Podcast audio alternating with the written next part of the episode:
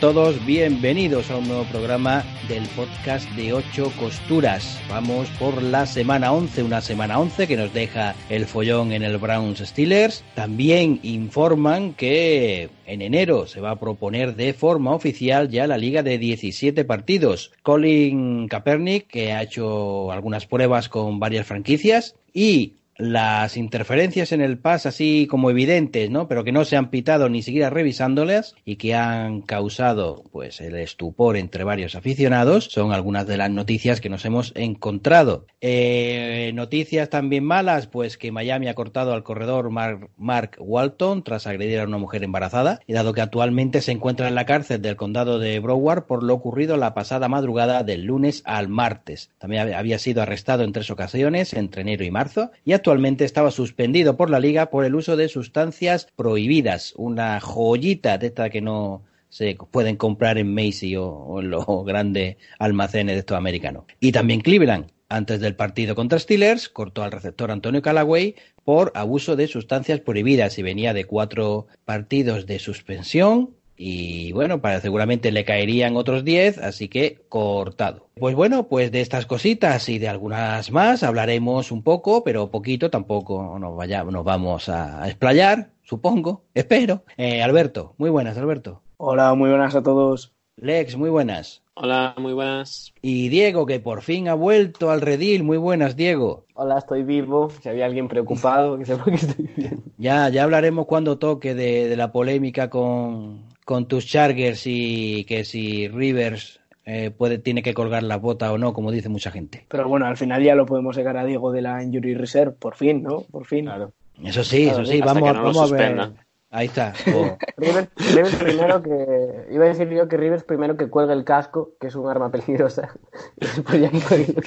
Ahí está, y para dar la información. Bueno, información no, pero bueno, para ver qué opinión eh, tenemos todos, pues vamos a seguir con esta sección que inventamos hace poco y que, bueno, pues vamos a usarlo para esto.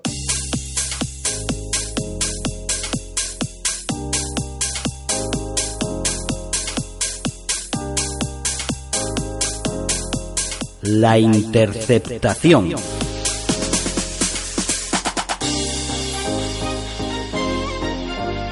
Bueno, pues ya estamos en la interceptación y ¿quién quiere romper el hielo? Venga, Alberto, ala. bueno, pues me ha tocado por un sorteo totalmente al azar. Eh, bueno, a ver, mm, yo creo que todos estamos, o sea, todos sabemos de lo que estamos hablando, lo que pasó en el partido del Thursday Night, si no recuerdo mal, Steelers Brown. La verdad es que no, yo no pude ver el partido en directo, pues el, tener clase la verdad es que me priva de ello, pero sí que es verdad que como buen aficionado a la NFL, mm, al final te acabas enterando y bueno, pues es una, una cosa que realmente nos gusta ver, porque al final eh, todos sabemos que eh, además en un país como es España, en el que el, el, fútbol, soccer es realmente el único deporte, por así decirlo. Sí, es verdad que están otros, pero están totalmente en otra dimensión que no es el soccer. Y para las únicas cosas que salen los demás deportes es para lo malo.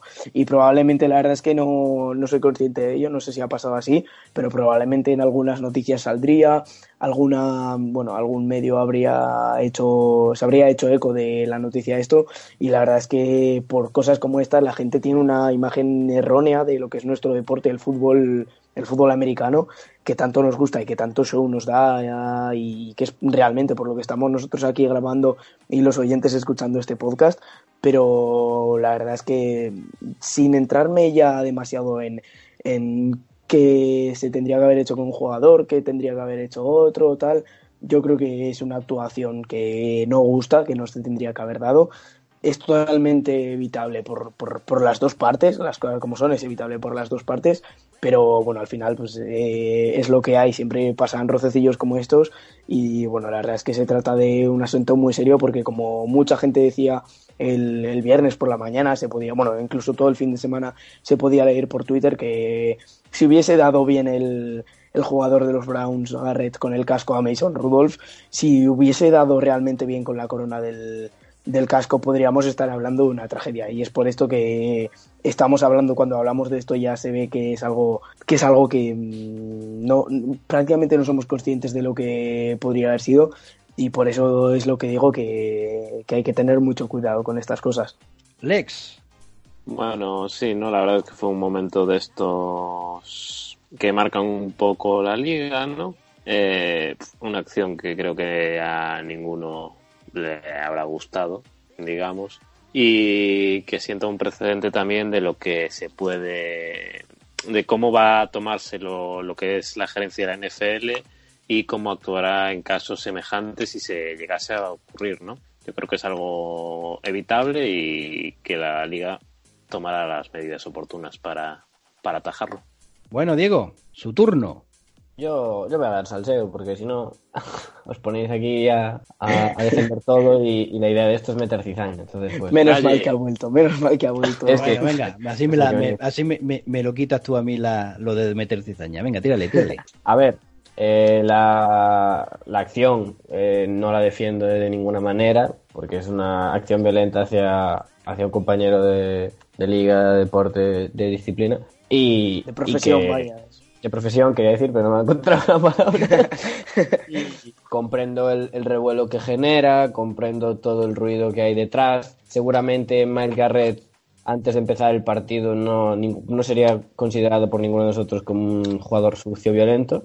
Y considero que, aunque entiendo que se sancione fuertemente eh, estas acciones, este tipo de acciones por parte de la liga, al fin y al cabo sí me queda la sensación de que a lo mejor en ocasiones he visto cosas no iguales, pero sí semejantes, parecidas o igual de graves, que se han pasado más por alto. Y a mí me queda la espinilla o el mal olor de que si este partido en vez de ser el jueves en, en televisión nacional, que lo ve todo el país, eh, quizá no habría, no habría habido tanto revuelo ni por parte de la liga, ni por parte de los medios, lógicamente, ni las sanciones habrían sido, bueno, sanciones, la sanción dura es la de Miles Garrett, ni, ni creo que hubiera tanto, no sé, tanto bulo, tanto comparaciones de cascos con ladrillos, no sé, tanto revuelo al fin y al cabo, que al final lo que hace, como decía Alberto, es ensuciar un poco la, la imagen de, de este deporte, que aunque repito, porque si, si, fijo que alguno me pone en algún comentario que estoy loco, pues repito, que no defiendo la acción de Miles Garrett y que, y que también no entiendo porque como Mason Rudolph, que al final es el detonante o el que genera una acción,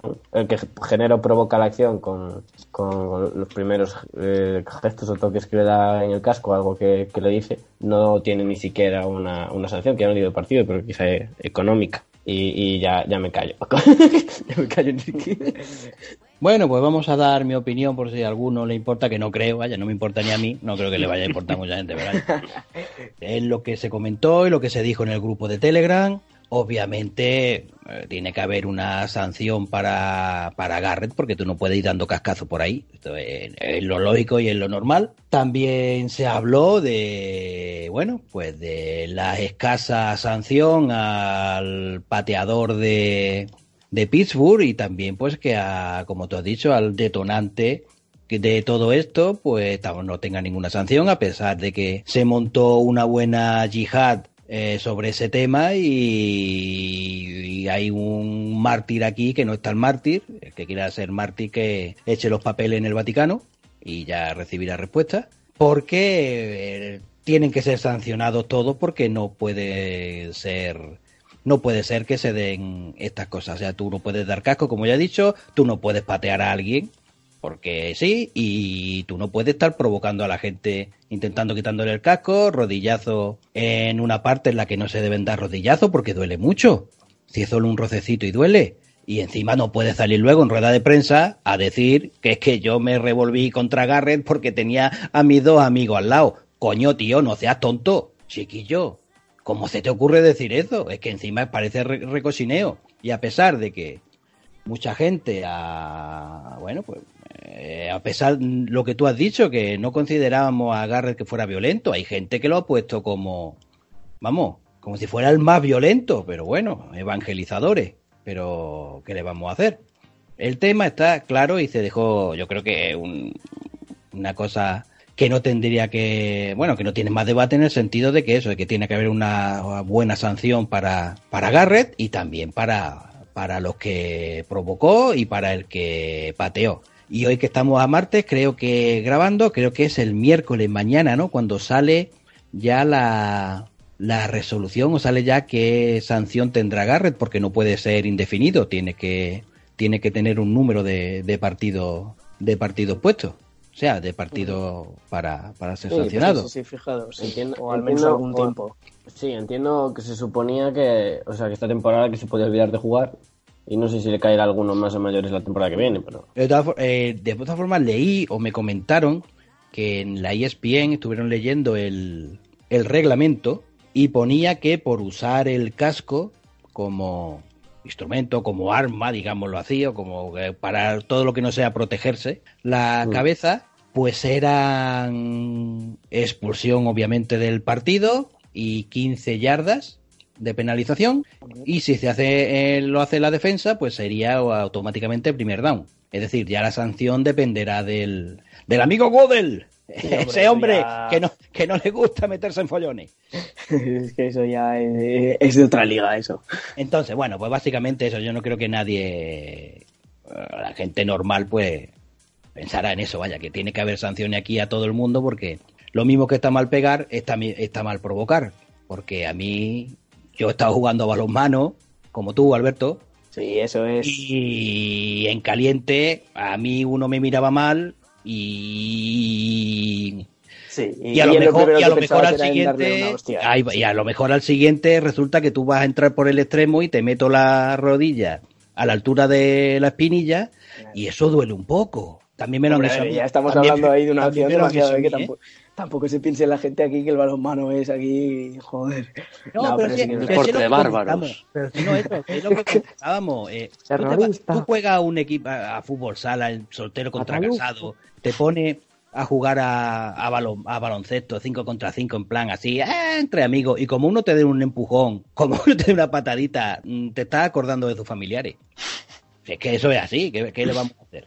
Sí, sí, sí. Así que nada, por eso, eh, yo creo que, bueno, nuestra de esta está clara, que le guste muy bien, al que no, pues también, ¿qué le vamos a hacer? De Y todas bueno. formas, de lo que estamos seguros es que, Enrique, tu opinión seguro que tendrá alguna réplica en el, eh, por alguno, por parte de alguno de los integrantes del grupo de Telegram de Ocho Costuras, ¿no? Eso seguro, yo creo. Ah, que seguro que alguno Pues nos dirá algo. siempre es vamos, bienvenidas las opiniones, ¿eh? Siempre son bienvenidas. Sí, básicamente lo que estuvimos hablando, básicamente era, era eso, ya que no se iba de, de ahí, vaya, no. Pero bueno, Y bueno. También, también digo que hay otra cosa clara y es que si, si a alguien le gusta esto, oye, que, que vean el calcio histórico, no sé si alguna vez habéis escuchado de este deporte o también llamado calcio florentino, que, que oye, ahí sí que se dan bien y si a alguno esto que ha pasado en el fútbol americano le parece guay, que se cambie de deporte y que mire este deporte que, Sí, como así os digo, el calcio histórico, que Se dan sí que- invitaciones, ¿no? Invitaciones Sí, de Navidad esos- se dan. Eso realmente es que además, para empezar, intento ser breve, porque ya sabéis que me explayo mucho, pero... No, que va, lo- son los rumores, esos son rumores nada más.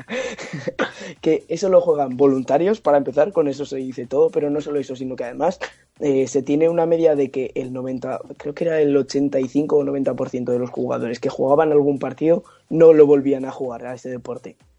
Para que veáis, eso ya cada uno de los oyentes que lo busque eh, mientras lo está escuchando, que lo busque por Google o algo, vea algún vídeo. Sí, que- porque tardan en, tardan en salir del hospital. Sí, la verdad es que sí, la verdad es que sí, sí, sí, totalmente.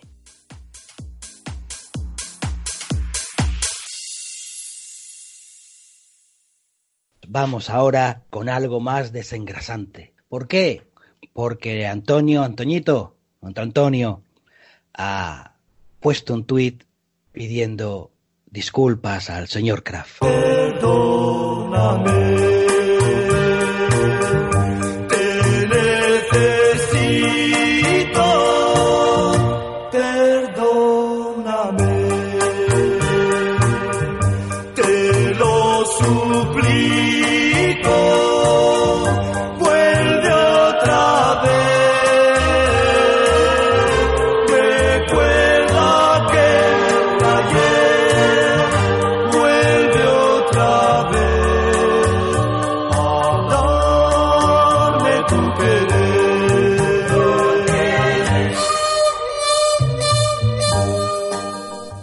estos son trompetitas y no lo que sale casi en el cole. Fíjate tú qué bonito. Fíjate tú qué bonito esta trompetita. Ahí está, Mr. Kraft.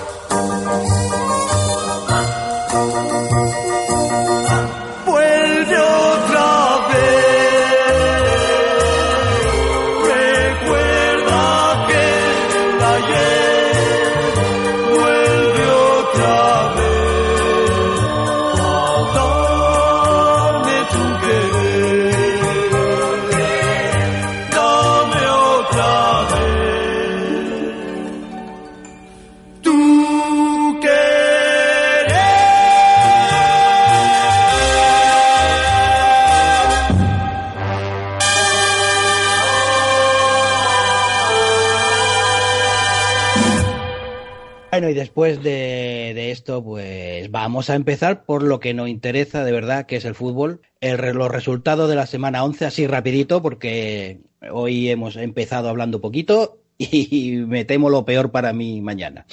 Eh, por la edición, vaya, no por otra cosa. Bueno, pues vamos a empezar. Cleveland Browns 21, Pittsburgh Steelers 7. Un, bueno, pues un partido eh, que los Browns, pues mira, tuvieron la, la cosa de que, bueno, pues eh, no se le caían los pases a los, a los receptores y el cenizo funcionó. El cenizo funcionó. Fue yo decir que lo más seguro que teníamos era el kicker y me falló dos field goals. O sea, el cenizo, porque vamos, esto es increíble. Y bueno, pues mira, eh, Chávez en su línea, Karim Han empujando, bloqueando, corriendo, recepcionando. Pues bien, oye, y nos apareció un tío, eh, un Tyen, Stephen Carlson, que, oye, pues recepcionó muy bien el, el touchdown y una sorpresa como Hodge de receptor que, bueno, oye, pues cogió bastante pasecito, algún que otro pasecito de, de Baker sin problema. Y bueno, por el otro lado, pues tenemos a Mason Rudolph que hizo, pues bueno, tuvo cuatro, cuatro interceptaciones y también le hicieron cuatro sacks. Y bueno, pues partido más controlado por, por los Browns. No sé cómo lo visteis. Bueno, a ver, al final, hablando a posteriori de este partido, pues, este viene marcado por la polémica que ya hemos comentado. Entonces, mm, no se ha hablado mucho de lo, que, de, de lo del partido, que la verdad es que pintaba bastante bien. Eh, al final fue un poco un toma y daca, pero eh, más por parte de los Browns que de los Steelers. Fue una primera mitad eh, a la que se, con la que se llegó al descanso con un 14-0, es decir, la defensa de los Browns estaba realmente bien. Como decía, a los wide receivers no se les caían los pases y bueno, pues al final un partido que por constancia más que por cualquier otra cosa lo, se lo llevaron los Browns. Bueno, pues pasamos al siguiente. Washington Redskins 17, New York Jets 34. Partido sin problema para los Jets. Y bueno, pues nada, otra victoria después de la conseguida en el, en el derby de Nueva York. Efectivamente, Sí, y sí. además un partido que se llevaron en la primera mitad, sobre todo en el segundo cuarto, que anotaron dos touchdowns y en los dos primeros cuartos dejaron a los Redskins tan solo en dos puntos y bueno, unos Redskins que tan solo llevan una victoria hasta ahora, no recuerdo la verdad contra quién era, ¿eh? No, yo, yo creo que eso no entra en el podcast, pero, pero bueno, eh, nada, sin más, un partido más o menos, bueno, relativamente fácil para los Jets, que en principio sí, pero bueno, luego en el último cuarto sí que es verdad que los Redskins intentaron ponerse las pilas, pero no era demasiado tarde ya. Sí, yo que- solo quería apuntar, eh, añadir a lo que acaba de decir Alberto, que la imagen así más, más destacada del partido, no sé si habéis visto, es esta que en la banda eh, Haskins se pone a gritarle a su, Sí. a su línea ofensiva qué, qué tiene que hacer para que, para que les vaya mejor, o para que jueguen mejor, no me acuerdo. Oye, Justamente pero era- es, normal, para- ¿eh? Que el pobre se llevó seis sacks en este partido, o sea, Sí, lo mancha sí, caro. El pobre tiene que estar hasta las pelotas. Pero bueno, la culpa ya está arriba de una organización que, bueno, con lo de Trent ya sabemos todo lo que pasó. Y, y nada, que siguen dando una mala imagen hacia afuera y, y sobre todo que se ve dentro. O sea, creo que se necesita una limpia muy dura de, de los Redskins. Y lo peor es que esa limpia debería ser también por los puestos altos o las sillas más, más altas. Y, no creo que se dé precisamente. Pero bueno. Sí, la verdad es que están dejando una imagen bastante mal esta temporada y, vale, los Jets hicieron un buen partido, pero hay que ver hasta qué punto ha sido por el rival al que se enfrentaban. Eh, Darnold lanzó más de 300 yardas y cuatro touchdowns, Livion Bell estuvo mejor que en partidos anteriores Pero claro, es que enfrente no tenían realmente a un equipo que les hiciese frente. Vamos al siguiente partido que es eh, se repitió el marcador, el mismo marcador, qué cosa más, qué coincidencia. Tampa Bay 17, New Orleans 34, volvió New Orleans a la senda de la victoria y Tampa Bay pues volvió a tener a un Winston que lo interceptaron otras cuatro veces y que hizo saltar en nuestro chat a, a, a Fede y a, y a Miguel, y a Miguel hartos ya del, del pobre James. Sí, no, la verdad es que un James Winston que para nada tiene para nada tiene a Miguel y a Fede ahí desesperados por sus por sus cuatro interceptaciones que sufrió, por sus 21 incompletos. No, yo creo que yo creo que están muy contentos, tanto Fede la- como la has puesto tu peor leche. Oye, pero, oye, que fue el mejor corredor de su equipo, ¿eh? Ojo, ojo. Eso habla muy no bien del mal. equipo. Lo, lo de No, pasar por eso tal, mismo lo bueno. digo, que no es cosa del solo. Bueno, vamos a pasar al siguiente partido. Este tiene miga. Este tiene miga y tiene gracia. Sí, hay que reconocerlo. Minnesota 27, Denver 23. ¿Y por qué tiene miga y por qué tiene? Pues mira, pues porque iban en el tercer cuarto 23 a 7 perdiendo Minnesota. Ya empezaba Minnesota, como yo estaba pensando, digo, joder, esta gente también que, que, tienen más pico que, que, que- que una cordillera. Lo mismo están arriba que están abajo, que pues, no se pueden fiar. Y funcionó. Es que funciona. Es decir, algo bueno o malo y se produce eh, lo contrario. Y metió en el último cuarto 20 puntos. Se pegaron una pedazo de remontada. Oye, que yo al descanso también decía, joder, mira, que este toca el partido malo hoy de Minnesota. Este y cuando veo luego, en plan, hostia, ¿pero qué ha pasado aquí? O sea, Tú ya estabas ¿qué es afilando esto? los dientes porque tienes a- Eh, al primo, lo tienes enfilado, al Cousin lo Ya podía meterme enfilado, con él y te me ha ha jodido. ¿eh? Te ha fastidiado el joyo. Pues sí. A ver, yo os digo, yo os digo una cosa, ¿eh? Ahora mismo no lo sé exactamente, pero sé que pagaría bastante por ver el vídeo de el vestuario de los Broncos al descanso, al halftime, y el vestuario de los Vikings. El de los Broncos, porque la verdad es que me gustaría ver qué estaban haciendo, porque seguramente estarían todos los jugadores ya pensando bebiendo. que habían ganado, estarían celebrándolo ya, echándose unas cervezas, y los Vikings por el cabreo de los entrenadores que tendría que haber, la cara de los jugadores, y la verdad es que debería de ser un poema un auténtico poema, pero bueno, la verdad es que luego supieron revertir la situación y les pillaron a los Broncos como el que el que va a un examen habiendo estudiado así sin más, que empieza la primera pregunta le sale de locos y luego pues las siguientes nueve pues ya pues hace la del pecho frío. Bueno, yo estoy Oye, pero aún así tuvieron, tuvieron opciones hasta el final, ¿eh? Que tuvieron ahí esos tres sí. intentos para ganar el partido, pero ahí no se sí, conectaba pero nada. claro, pero al final tengas o no opciones en el último partido que te ganen en la segunda mitad un parcial de 27 a 3, siendo que tú en la primera has hecho un 20 un 20-0, que es que les has dejado en cero y tú has anotado 20 puntos, es que debería ser delito.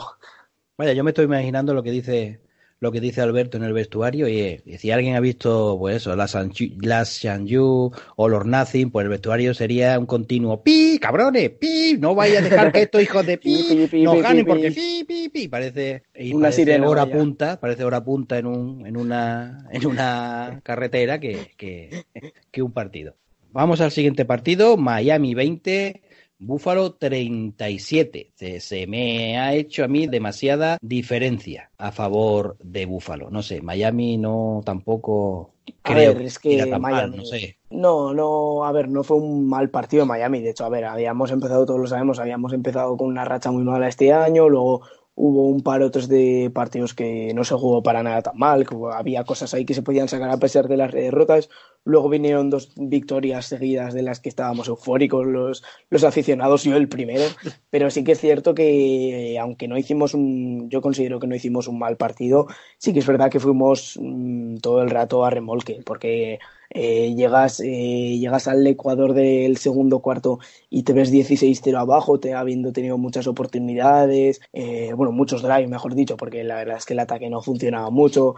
Te desesperas viendo a Keilen Balas, que es que eh, hizo, si no recuerdo mal, eran 7 yardas en 7 carreos. Y ya me parece demasiado, perfectamente, me puede parecer demasiado, porque es que de verdad es que era desesperante como ver que no se podía hacer nada, que solo salían bien las cosas por un momento y, luego veías que había sido un espejismo. Mm, te ilusionas con el, con el retorno de 101 yardas de Jackie Grant, un, retorno de kickoff que enloquece al estadio, te pones 30-20, pero luego te quitan las esperanzas con el 37-20 y la verdad es que, bueno, pues muy duro, pero bueno, tampoco, a ver, lo estoy pintando aquí como si fuesen Miami Dolphins los únicos culpables, pero realmente los culpables de esto fueron los Bills, que la verdad es que jugaron un partido muy bueno. Josh Allen estuvo perfecto, sí que es verdad que eh, los linebackers y, y la secundaria de Miami mm, ha vuelto a decaer un poco, si bien es cierto que en estas Ah, últimas dos victorias eh, si bien es cierto que en estas dos victorias parecía que empezaban a aparecer, ahora ya sí que no, bueno, han vuelto a desaparecer, pero bueno, eh, la enhorabuena a los Bills y poco más. Lex, Lex es francotirador. De vez en sí. cuando le da por acertar el tirito. No, pero, o sea, solo una aportación a- al speech de, de Alberto sobre el gran partido de, de los Dolphins. Que, o sea, casi, casi matan a Fitzmagic. O sea, el pobre Sí, se llevó siete sacks, eh, no sé, tenía alguien defendiéndolo. Quieren que lo maten. Mm. eh, es que la online. empezó a tener dudas. es que No, pero se ha hablado fíjate- mucho del outline de Miami que Hay cada hueco ahí. movimientos, que no sé qué, pero es que es que parecía que estaba yo en la outline y yo estoy más cerca de ser un kicker que, que un offensive lineman. O sea, Pero fíjate, no. Alberto, Alberto, fíjate que inte- intentasteis liar a Búfalo. Liar y un poco así. ¿Por qué? Porque mm, seguían las marcas de la fútbol, línea de fútbol tradicional y encima le pusiste un balón de fútbol en la banda para ver si se liaban. Que se ve la imagen a uno de Búfalo mirando como diciendo esta cosa redonda que es. Sí, ¿Será una sí, exacto, la, la imagen que pusimos en el Twitter. ¿Se sí, come? sí, sí. Te Exacto, comerá, trae para acá el cuchillo. Era- o- No, bueno, era por si Josh Allen se confundía y salía a hacer pases con eso, pues yo qué sé, por si ganábamos algo, porque sería un A lo poco más mejor así fácil aún de ganaban el partido. Efectivamente, yo creo que, aún así nuestra, nuestros linebackers y nuestra secundaria habría dicho, ¿qué, qué ha pasado? Podían- ¿Qué ha pasado? Ay, pero que me han metido touchdown. lo, le podían haber expulsado por usar un balón que no era que no era el suyo. Una cosa Sí, redonda, sí, expulsado 15 yardas y Hombre, ti- tirar objetos redondos en el campo es, es casi fíjate tú, fíjate tú. Hombre, si le metes un pelotazo a alguno, no sé cómo- También duele, ¿eh? Eso duele. Cabreado, cabreado seguro, pero... Es, me- es medio ladrillo, ¿eh? En medio, en medio. Bueno, siguiente partido, Indianapolis 33, Jacksonville Jaguars 13. Volvió eh, Brissett Fouls. También, y también no hizo, bueno, no pudo hacer nada y Brissett, que se perdió el partido anterior y lo notaron los Colts, pues bueno, hoy este, contra Jacksonville, pues una victoria tranquilita. Sí se puede decir tranquilito, claro, en el fútbol. Todo Sí, lo tranquilito que es un partido de NFL, ¿no? Ahí estamos, más o menos. Hombre, a mí me- la verdad es que me gustaría destacar el gran juego de carrera que, bueno, al menos lo que me está apareciendo ahí, eh, que es lo que están teniendo los Colts, que eh, Mac Track, como le llaman, Marlon Mack, tuvo 109 yardas en 14 acarreos, Jonathan Williams tuvo 10, 116 yardas en 13 acarreos, luego otros que también aportaron, Chester Rogers, que tan solo tuvo una carrera, hizo 18 yardas. Eh, la verdad es que ahí me gusta mucho el, el, el juego de carrera de los Colts y yo creo que le están sacando muy buen provecho. De hecho, en el último partido contra Miami, si le hubiesen sacado todo el provecho que quisiesen, probablemente nos podrían haber ganado, pero bueno, al final por suerte no fue así. Pero bueno, lo dicho, que la verdad es que creo que Indianapolis, aparte de la buena forma que está teniendo Brissett y todo esto que comentamos semana a semana prácticamente, la verdad es que su juego de carrera me está pareciendo impecable prácticamente. Sí, yo creo que en el juego de carreras donde estuvo la, el, el punto de inflexión del partido, donde fue la gran diferencia entre los dos equipos, porque aparte de los datos que ha dado eh, Alberto sobre los Colts, si, si miras los, los Jaguars, solo nueve intentos de carrera, eh, Fournette 23 yardas en, en, ocho, en ocho carreras, 2,9 de promedio, Foles Es que obligado a prácticamente lanzar ni lo intentaron, 47 pero veces. nueve carreras en Claro. total.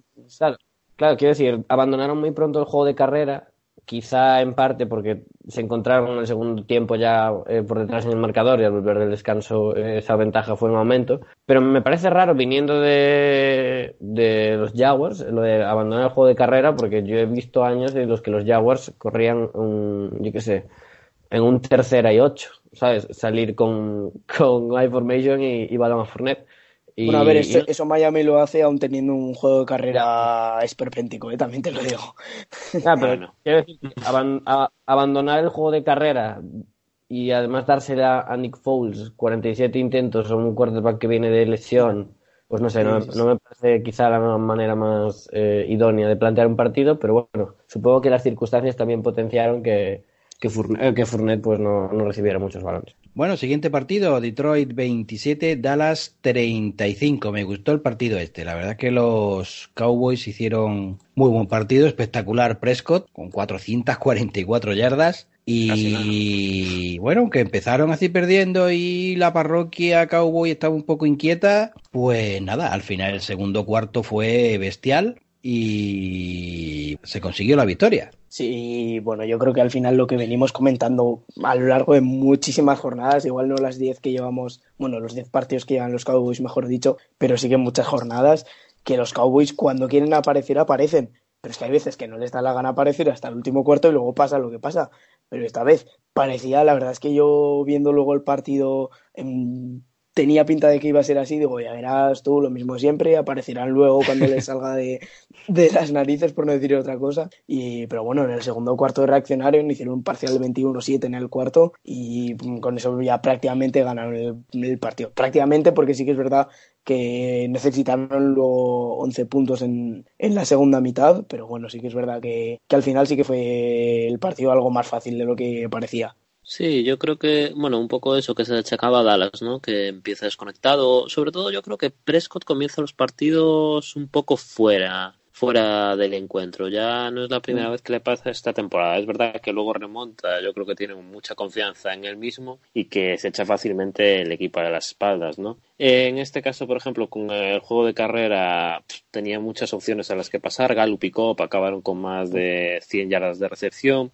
Y la verdad es que fue una ofensiva que todos aportaban y se veía conforme cogía la pelota Dak que tenía muchas opciones para, para progresar la jugada. Y yo creo que eso es una de las claves de que ahora estén con ese 6-4 y de que hayan, hayan conseguido esta nueva victoria. Y por parte de los Lions, pues yo creo que van cuesta abajo, ¿no? Que siempre decíamos que estaban ahí, estaban ahí, pero no conseguían ganar, pero es que sigue más de lo mismo. También es cierto, ya para apuntar una cosa rápida para acabar con esto, este, Diego, que hasta ahora prácticamente todos los partidos en los que los Cowboys habían empezado tarde, como comentaba, un poco más tarde cuando tenían que haberlo hecho y tal, yo la verdad es que yo echaría un poco más la culpa y pongo esto entre comillas porque no la culpa recae solo sobre, sobre un jugador o sobre una clase de jugadores, pero yo le echaría un poquito más la culpa a la offensive line porque sí que es verdad que hasta ahora era pues el juego de carrera no empezaba a funcionar, el quarterback Dak Prescott ya se sentía un poco más un poco más intimidado, pero luego cuando ya la offensive line se ponía, se ponía bien, el juego de carrera salía, pero vamos, salía escopeteado, nunca mejor dicho, para Ezekiel Elliott. Y, y cuando estaba bien la offensive line las carreras son mucho más fáciles. Y en este caso, pues por ejemplo, sí que es verdad que este partido aún así tampoco funcionó mucho, Ezekiel Elliott tuvo 16 acarreos y hizo tan solo 45 yardas, que era eh, a menos de 3 yardas por acarreo, pero sí que es verdad que todos yo creo que somos conscientes de que parte de la clave del juego los Cowboys es, es la carrera. Bueno, y el movimiento de cadera de Dak Prescott. Fíjate tú lo de dar fresco con el bailecito hasta que Chiqui Helio se lo copia. Cuando hace un touchdown se pone a hacer chan chan. pum. Bueno, pues vámonos al siguiente partido. Siguiente partido que, bueno, se puede tirar del refranero popular, el vaso medio vacío a buena hora manga verde, o el medio lleno, nunca es tarde si la dicha es buena. Carolina 3, Atlanta 29. Ahora le ha dado a la Atlanta por, por presentarse a los partidos. Todo lo, todos los cuartos y sobre todo la defensa. La verdad es que, o sea, ha habido un cambio de dos semanas para esta parte en los Falcons brutal. O sea, Mal Ryan también parece otra persona, ¿no? Yo creo que tiene más posibilidades, está esa ofensiva está jugando mejor y luego con lo que es la defensiva, pues destrozado a Carolina, que la verdad es que cuando dependes tanto de McCaffrey, que al final es tu máximo receptor, tu jugador con más yardas de carrera, pues es difícil mantenerse en el encuentro y poder llevarlo en puerto. Kyle Allen al final creo que acabará con cuatro intercepciones y Carolina que ahora se pone con un balance de 5 a 5 y tiene muy complicado el futuro. No sé yo si seguirán con el mismo entrenador la próxima temporada. Bueno, pues vámonos a un partido de NFL como viene siendo habitual, que se puede decir que casi es de college. porque los Ravens le ha cogido el gusto a, a la gracia. A ver, venga, a ver, si gastan punto ahora. Baltimore Ravens 41, unos desconocidos Houston Texans 7. Eh, bueno, aquí hubo el folloncito de, de una interferencia bastante clara que a pesar de la repetición no la pitaron, no la pitaron, un pero Un bueno.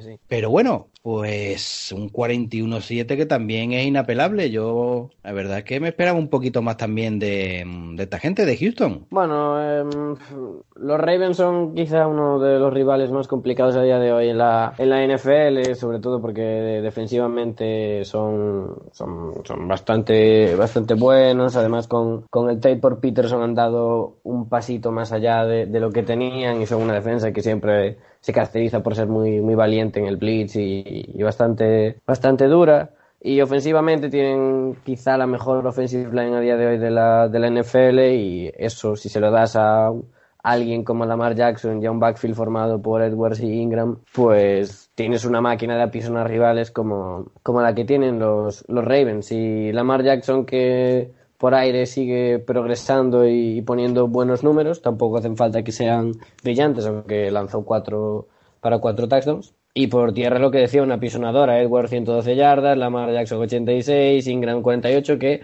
a pesar de que los números eh, de Ingram en el partido no es que sean, eh, que no llamen a la vista precisamente de, de primeras, pero hay que decir que en, en momentos clave y en situaciones complicadas apareció el, el ex Saint y que hizo un muy, muy, muy buen partido y que a día de hoy eh, es uno de es el mejor running back para mí que tiene que tiene este equipo si no consideramos a Lamar Jackson running back. Sí, dependiendo de la posición a la que pongamos a la mar, ¿no? Sí, pues como decías tú, eh, Diego, al final la defensa de los Baltimore Ravens también es un punto clave para ellos, ¿no? Eh, acabaron con, o sea, el pobre Watson acabó recibiendo seis sacks, de los que Judon le metió dos, con otros siete tackles que sumó, y la verdad es que marcaron el territorio ya desde el comienzo del encuentro y Houston pues no sabía ni por dónde pararlo, yo creo. De hecho, no, no llegan a anotar hasta el último cuarto. A Watson se le veía un poco desesperado de qué hago yo con esta pelota, que aquí ni Dios me hace caso. Y la verdad es que, no sé, te quedas eso con la duda de Houston, que bueno, ya se sabía, ¿no? Que tenía bastantes posiciones con agujeros, por así decirlo, pero es que estos Ravens los han apisonado. Totalmente de acuerdo. Y solo una cosa, chicos, no, yo esto no lo digo por ningún favoritismo ni por intentar de justificar nada, eh, pero simplemente una opinión rápida, solo decir sí o no. Eh, ¿Vosotros habíais pitado en la acción eh, de lo que le hace el cornerback de Baltimore, Marlon Humphrey, al wide receiver de Houston de Andre Hopkins? Eh, bueno, yo creo que todos lo habéis visto, que primero cuando se está yendo ya está a punto de saltar a por la pelota, lo agarra así como de la cadera, un poco, o sea, del de lo que sería la camiseta del jersey, pero más o menos por la cadera. Luego la agarra un poco más de en plan abrazándolo y cuando se tira ya lo empieza a tocar. Viendo las imágenes repetidas, eh, bueno, el vídeo concretamente, eh, vosotros habríais pitado dicho, como fuera, como se diga, eh, un- una pass interference. Yo sí la pitaría, vamos. O sea, si eso no es pass interference, yo llevo viendo fútbol gaélico eh, todo este tiempo. O sea, creo que es una jugada que define al máximo lo que es una pass interference. Y me parece hasta ri- Eh. ridículo eh, que ni, ni se revise y, ni que ni siquiera ni se pite de primera. Porque me parece, vamos, clarísima no lo siguiente. Sí, yo creo que es de estas jugadas un poco de libro, ¿no? Que te ponen en plan, mira, esto es tal. Pues venga, toma un pase interference. No sé, yo creo que por cómo llega y cómo inicia el placaje, yo creo que sí que, que la pitaría, la verdad. Sí, muy clara. Muy clara. Vale, Vaya. no, a ver, era por realmente lo que habías comentado al principio, Enrique, que se había comentado mucha polémica. Yo había visto gente que decía que no, tal, pero bueno, yo creo que a ellos les podía más el, el favoritismo hacia, hacia los Ravens. Bueno, pues vamos a pasar ya al siguiente partido. San Francisco 49ers 36, Arizona Cardinals 26. Pues pelín de corbata se lo pusieron a lo de San Francisco, ¿eh? Arizona hizo un, un muy buen partido, muy buen partido y bueno, les costó, les costó a San Francisco. Sí, yo creo que los partidos contra Arizona, eh, conforme vamos avanzando la temporada, se hace más cuesta arriba para los equipos rivales porque son muy correosos y Kyler Murray yo creo que cada vez lo, lo está haciendo mejor que no sé, es creo que una de las sorpresas, por así decirlo. Quizás no tenía tantas expectativas en él. Es verdad que al final San Francisco se acaba llevando el encuentro, pero yo creo que por la calidad que tienen como equipo y por saber eh, llevar o manejar los momentos claves del encuentro, ¿no? Pero fue un partido, la verdad es que bastante interesante y bonito de ver con Jimmy Garoppolo por encima de las 400 yardas de pase, eh, Divio Samuel, que la verdad es que hizo alguna recepción de estas de malabaristas y que es otro de los jugadores claves de estos 49ers. Y yo creo que lo que hemos visto de Cardinals y de 49ers que son equipos muy entretenidos durante esta temporada. Bueno, pues vamos a pasar al siguiente partido. Philadelphia Eagles 10, New England Patriots 17. Volvió a ganar los Patriots y bueno, pues un partido más defensivo que otra cosa porque también se vieron a los Panthers eh, jugar bastante y patear bastante balones y al final pues bueno victoria para los de Belichick y otro quarterback que puede estar un poco discutido como es Carson Wentz. Ay, yo pensé que lo decías por Edelman, por si iba a ser el quarterback titular o no. Edelman te juega de quarterback, te juega de lo que le dé la el gana. entrenador te juega. Es capaz de jugar de quarterback y recibir a la vez, ¿no? Te plancha la corbata, de todo, ese hombre. Esto es lo raro, esto sabiendo que el, el- el- el receptor número uno y que siempre esté, casi siempre esté libre, esto es, ca- que es cachondo esto, oye. Pero bueno, buena victoria de los de New England y bueno, deja a Filadelfia con un 5-5 que... Sí, Filadelfia queda ahí en una situación un poco delicada, ¿no? Es verdad que también están teniendo bastantes problemas, yo creo que en el juego de carrera, que no acaba no acaba de carburar demasiado. Luego Ertz, pues es el mejor del, del equipo normalmente, pero no sé, deja también dudas. Yo es verdad que en este eh, partido, por ejemplo, sí que apostara por ellos porque dije, ah, vienen ahí, es lo típico, los finales de temporada de Filadelfia pues va mejorando, pero no han sido capaces, yo creo, de igualar el poderío, sobre todo en defensa de los de New England. Bueno, pues nos vamos a otro partido. Oakland Raiders 17, Cincinnati Bengals 10. Nueva derrota de Cincinnati, pero también es... Sí, pero es que también son muchos partidos que tampoco se queda muy lejos del resultado final. Eso. Y los Raiders que llevan un récord positivo pues con dos victorias y, y muy bien el señor Chucky. Bueno, yo creo que uno de los jugadores, ¿no? Que a lo mejor tampoco se le presta siempre la atención que deberíamos, ¿no? Dentro de una ofensiva de los Riders que yo creo que lo está haciendo bastante bien, ¿no? Que es Derek Carr, que al final acabó, hizo un partido casi perfecto con 25 de 29, casi 300 yardas. Es verdad que tuvo una intercepción, pero bueno, no, no fue tampoco grave viendo el resultado del encuentro. Y luego Josh Jacobs, que está como siempre por encima de las 100 yardas y es uno de los jugadores estos que da, da gusto ver jugar. Y por parte de los Bengals, pues muy poco que decir. Joe Mixon pues hizo un buen touchdown ahí esquivando a casi toda la defensa de los Riders, pero poco más tiene el equipo.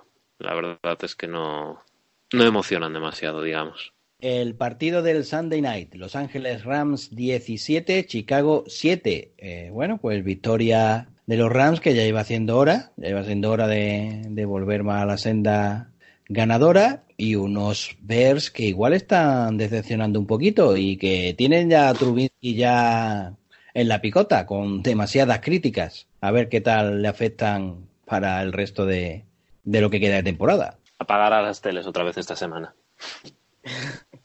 Hombre, a ver, sí que es verdad que Trubisky no está haciendo de los mejores partidos de la historia y en parte es normal que se le critique además por una afición de los Bears que muchas veces se ha caracterizado como una afición que mete mucha presión y todo eso, pero bueno, al final aquí lo que importa es que los Rams hicieron un, juego mucho mejor que el de los Bears, supieron buscarse la vida mucho mejor que ellos, sin necesidad de que su quarterback se tirase 43 melones, bueno, 43 pases, de los cuales ven- completó 24, Trubisky. Y bueno, es que de hecho Jared Goff hizo, hizo tan solo 11 de 18 en pases, porque anda que los running backs se hincharon a carreras. eh, Todo Garlic hizo en casi 100 yardas, creo que eran en, en 25 acarreos. Y Este que, bueno, verdad es que- que, que Jared Goff escuchó, ah, que tú estás bien ya de la rodilla, ¿no? Pues tonga, a correr. Que fue un poco extraño que se jugaran tantos balones ¿eh? para él. O sea, no sé, me ha sorprendido que, que lo hayan utilizado tanto. Parece que, no sé, a ver la semana que viene si sigue estando en ese estado físico para poder mantener ese ritmo, porque, vamos, Sí, se ve que es importante lo- para ellos. ¿eh? Sí, es lo que comentábamos antes con, con algún quarterback por ahí que volvía de la lesión y que se le dé tanta confianza, pues a ver, está bien porque una vez pasas una lesión sí que es verdad que tienes que tener confianza, pero quizás mm, apostarlo prácticamente todo por él a mí me pareció arriesgado, pero bueno, arriesgado, pero al final pues terminó saliendo bien para los para los de Sean McVay. Bueno, y vámonos al partido del lunes, el Monday Night. Eh, Los Ángeles Chargers 17, Kansas City Chiefs 24. Bueno, pues Turno de el palabra para partido, Diego. pero el partido estuvo apretadito también, lo que otro otro quarterback más al que le llueven las críticas, como es al al quarterback de Chargers, a Philip Rivers. ¿Qué, qué te pareció, Diego?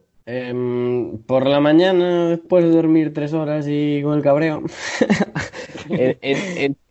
tenía prácticas encima, tres horas de laboratorio. Bueno, la risa. Eh, recuerdo, recuerdo ligeramente un tuit que leí que venía a decir como que los Chargers eran el mejor eh, equipo con récord de 4-7 de, de la NFL o de récord cercano a 0.5 victorias, algo así.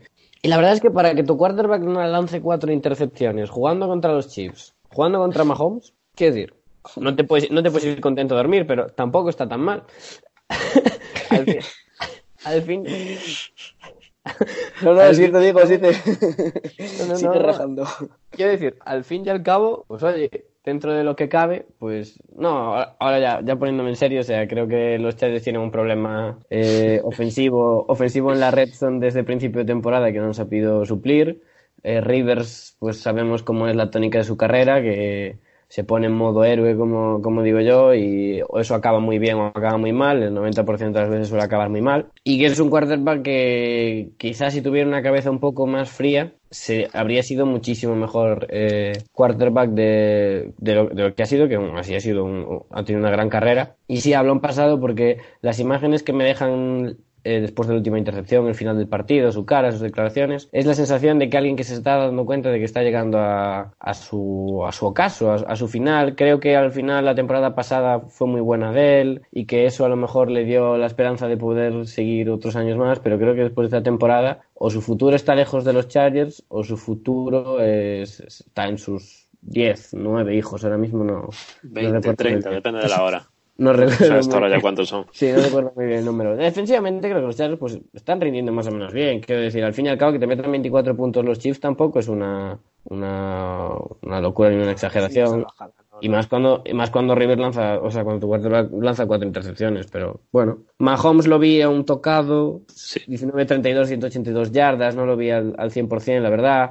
Sí que corrió bastante bien, lo cual es algo, algo extraño en él, pero, pero sí, un, un partido que ganan los Chiefs que les vale de mucho, sobre todo para la, para la división, que se la van a pelear los, los Raiders, y unos Chargers que prácticamente dicen adiós a, a la temporada y adiós a. Incluso están a lo mejor diciendo adiós al primero o segundo mejor quarterback de su, franquicia. Qué dramas eres, qué dramas Qué eres. drama, ¿eh? A ver, Diego, también es verdad que yo digo una cosa, llevamos, bueno, llevas comentando lo del problema de los Chargers en la, en la Red Zone, eh, posiblemente desde la jornada 2 eh, con, con vuestra derrota contra los Lions, desde entonces que lo dijiste, de todas formas, yo entiendo, esto ya de cara a los oyentes, yo entiendo, no os paséis con el pobre chaval, porque yo entiendo su frustración, más que nada porque de todos los partidos que han perdido, el que más, bueno, los que más, porque han sido varios, eh, en plan, la mayor diferencia por la que han perdido han sido de 7 puntos, es decir, no ha habido ninguna derrota que hayan sufrido que haya sido de, de más de... Como las de Miami, vamos. Exacto, que no ha sido, eh, bueno, lo que iba a decir que no ha sido ningún partido, una derrota por de estos partidos, como se dice, de one score game, en, ahí en, en inglés, aquí en español sería, solo ha sido como los partidos que se deciden en, en una sola anotación. Quiero decir que al final siempre han sido victorias muy ajustadas y que los problemas, como viene comentando Diego desde prácticamente desde que empezó la temporada, de llegar a la red zone y, y prácticamente no saber anotar, es que condicionan bastante bastante y más cuando el partido es tan, tan igualado. Y además, eso no solo ha pasado en las derrotas, sino que excluyendo la victoria contra los Dolphins del 30-10 y la victoria contra los Packers del 26-11, que fue prácticamente un milagro, las cosas como son, eh, aparte de ahí, las otras dos victorias también han sido muy ajustadas. Quiero que decir que al final es que todos los partidos hasta ahora de los Chargers han sido ajustadísimos y pues un- unos errores o una pequeña falta de, de anotación pues te puede, te puede hacer perder siete partidos que llevan hasta ahora. Sí, y además Rivers leía que es el, creo que con 66 derrotas es el quarterback de la, o sea, desde 2000, desde el año 2000 con mayor número de derrotas por una posesión, o sea, por partidos de una posesión. O sea, Sí, que es una, es cifra. Claro, es una cifra, o sea, 66 derrotas es una, es una barbaridad. Y es algo que está ahí, es algo que está ahí, es algo como que ya es como parte de la cultura de los Chargers de que algo van a hacer para perder por un, por nada, por un detallito. Pero bueno, A ver, se habla de la suerte y tal, y es entendible, pero claro, se puede La hablar de la suerte en dos partidos, tres, Claro. pero luego cuando, cuando se te acumulan siete derrotas y las siete han sido por partidos de, de una anotación, es que al final eh, algo pasa y está claro. Pero bueno, a ver, es que tampoco hay que ser tan dramas como tú, que todavía podéis hacer un 9-7 perfectamente, y es un gran récord, que no está nada mal y probablemente te lleve a playoffs, más como esta, esta temporada de loca. Olvídate. Falsas esperanzas, olvídate. Y después de este interesante debate entre Chargers y... Vamos con Lex y la clasificación. Después del debate entre Chargers y Dolphins. Para ver quién se queda, ¿no? Los Vale, dos chavales, sí. los dos que más hablan, los más sabios. Las jóvenes promesas que nos están dando aquí la vara. A ver, vamos con la habla, clasificación. habla- habla tú, habla tú, que van a seguir hablando el otro. Habla tú. Sí, mejor, mejor que empiece, que si no, no acabamos. Venga, eh, por la conferencia americana, en la FC este siguen dominando los New England Patriots con nueve victorias y una derrota sin ningún problema y en segunda posición se sitúan los Buffalo Bills con siete victorias y tres derrotas hasta el momento. En tercer lugar están los Jets con un 3-7 y cerrando esta división los Miami Dolphins que solo han conseguido dos victorias hasta el momento. En la FC Norte los comandantes son los Baltimore Ravens con ocho victorias y dos derrotas, seguido de los Steelers con cinco, cinco en su casillero. En tercera posición están los Cleveland Browns con cuatro victorias y seis derrotas y cerrando la división los Cincinnati Bengals que aún no saben lo que es ganar y suman 10 derrotas en su casillero. En la FC Sur tenemos en primer lugar a los Indianapolis Colts con 6 victorias y 4 derrotas, idéntico récord que el que tienen los Houston Texans. En tercer lugar tenemos a los Tennessee Titans con 5 victorias y 5 derrotas y cerrando la clasificación muy cerca de ellos los Jacksonville Jaguars, que en este momento cuentan con 4 victorias y 6 derrotas. Por su parte, en la FC Oeste tenemos a los Kansas City Chiefs con 7 victorias y 4 derrotas, seguidos por los Oakland Raiders con 6 victorias y 4 derrotas. En tercera posición están los Chargers de Diego con 4 victorias y 7 derrotas y cerrando los Denver Broncos con 3 victorias y 7 derrotas en su marcador. Si pasamos a la conferencia nacional, tenemos en el NFC este a los Dallas Cowboys dominándola con 6 victorias y 4 derrotas, seguida de los Philadelphia Eagles con 5 victorias y 5 derrotas. Ya a mucha distancia de ellos se encuentran los New York Giants con 2 victorias y 8 derrotas y los Redskins con una victoria y 9 derrotas hasta el momento.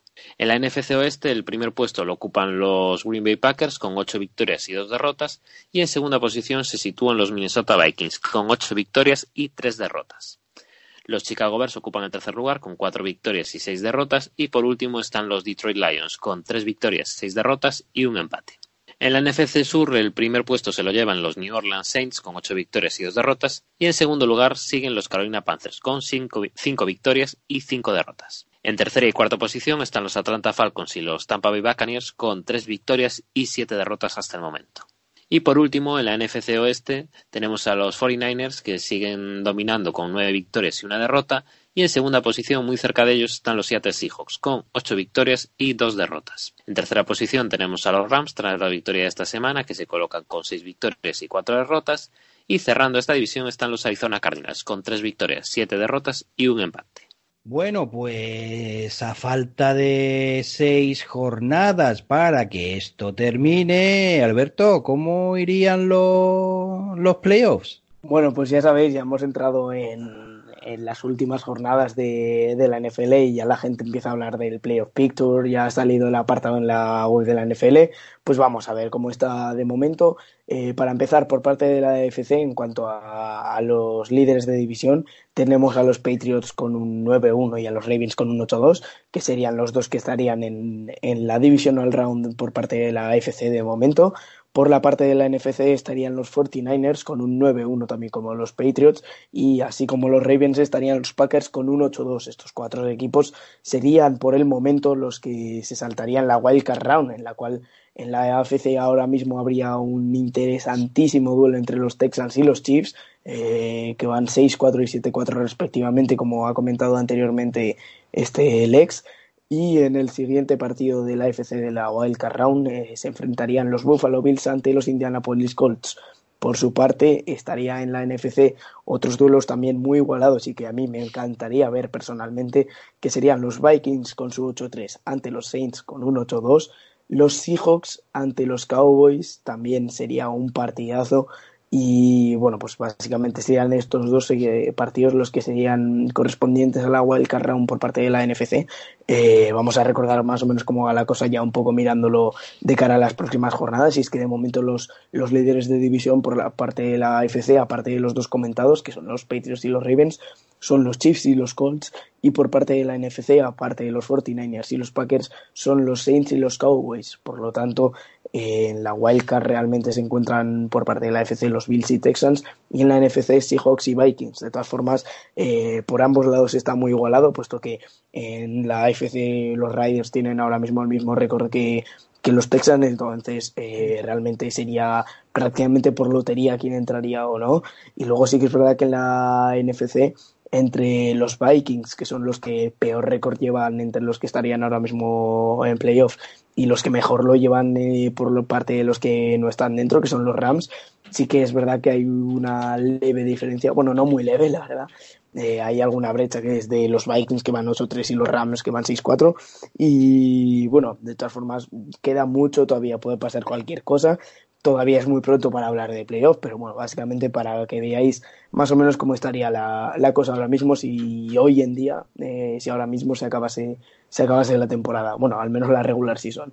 Bueno, muy bien, pues eh, vamos a pasar ahora a ver, pues la semana 12, ¿qué enfrentamiento tenemos? Sí, bueno, pues para empezar con el Thursday Night tenemos los Colts ante los Texans. Sería a la noche de, bueno, la madrugada del jueves al viernes a las 2 y 20 de la madrugada con horario peninsular, ya sabéis que siempre lo decimos con este horario, eh, para los que seáis de, de, Canarias una hora menos y con la batería del partido de los dom del domingo, domingo día 24 de noviembre, tenemos duelo entre colaboradores del podcast, los Dolphins ante los Browns. Enrique, ¿qué? ¿Me echarás si os ganamos o qué?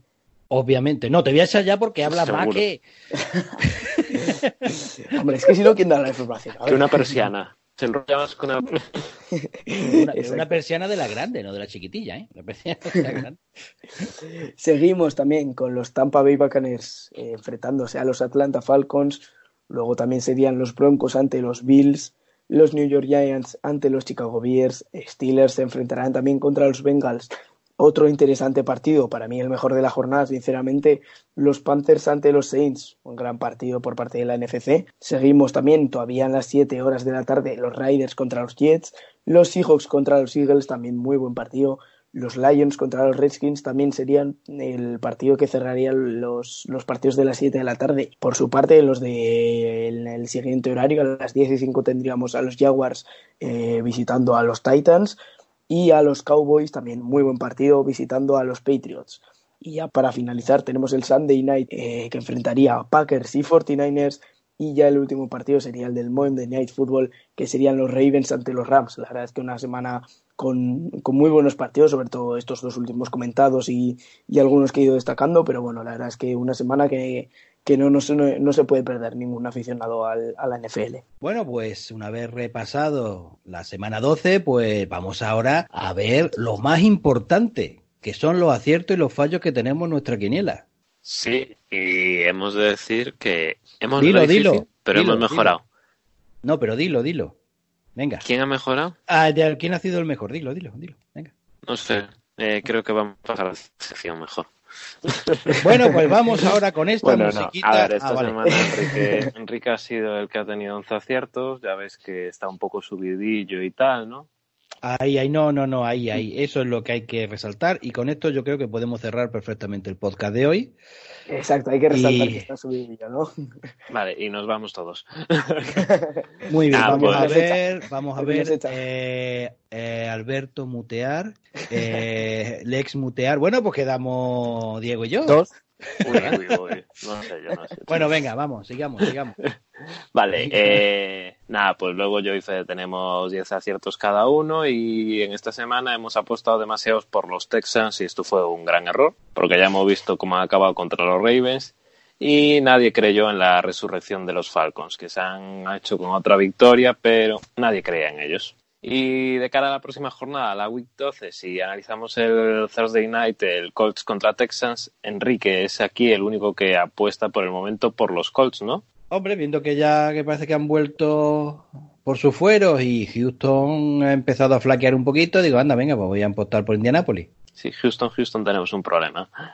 En Tienen, el- tienen ellos, yo no, ¿eh? Tú no, vale.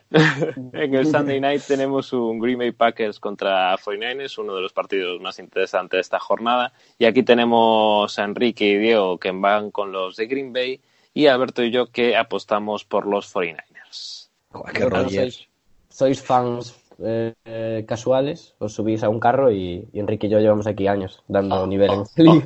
Oh, ay, ay, Oh. ay, ay, ay. Oh, Diego, claro. ay, ay, Diego. Diego acaba de, De de aquí a subir. Twitter es un paso. ¿eh? Ya hemos escuchado las declaraciones de Diego, fan incondicional de, de los Packers desde 1970. Ahora ya podemos seguir con el programa. Desde antes de haber nacido, sí, sí. Eh, efectivamente, Antes de haber a nacido. Vale, y en el Monday Night tenemos el Ravens contra Rams, que aquí Enrique va con Rams, los demás con Ravens, y yo aquí sí que tengo bastantes dudas. Si Todd Gurley juega como esta jornada, pueden tener alguna posibilidad, pero es que los Ravens están muy, muy bien, yo creo. Sí, pero es que Rams no puede, ya no tiene. No tiene margen de maniobra, No tiene margen, es que tiene ya que ganar. Entonces, digo, bueno, Pues por si eh, lo eh, tiran para adelante y, y consiguen la victoria. No tiene nada que ver con que sea un rival divisional. Bueno, y hasta aquí los partidos más destacados de esta temporada, de esta jornada. Y el jueves tendréis todas nuestras predicciones en nuestro Twitter, arroba 8-costuras, y también en el canal de Telegram. Una pregunta que quería hacer, Lex, a lo mejor te meto un compromiso. Eh, lle- ¿Llevas una clasificación? Sí, ¿Y de qué voy? general. Sí. Tú, va, tú eres el que tiene Vice. O sea, no completaste todas las jornadas. Claro, claro, claro, ya lo sé, ya lo sé. Pero aún así, o sea, dan dos ventajas, como? A ver, espera. Ah, dice que sobra. que sobra. Si vas Eh, último. Vale, mira, Es que si- eh, yo, Si no tengo último, 103, soy un logro, ¿eh? yo tengo 103 aciertos. Eh, el siguiente es Enrique con 99, Alberto 92, Miguel 89, Coti 67, Fede 67 y Diego 60. Es Buah. que la semana pasada acertaste 5 y hoy 8. Ya, ya, pero ese no es el tema. El tema es que llevo, hay como cuatro Tengo semanas que no hacer la juego. media. Sí, tengo que hacer la Exacto. media. Ah, Llevas cuatro semanas de, de Vice, sí. Claro, porque yo si, si ahí va y no ganas ni pierdes, entonces a mí no me gusta arriesgar. Ah, vale, vale, vale. Thank you.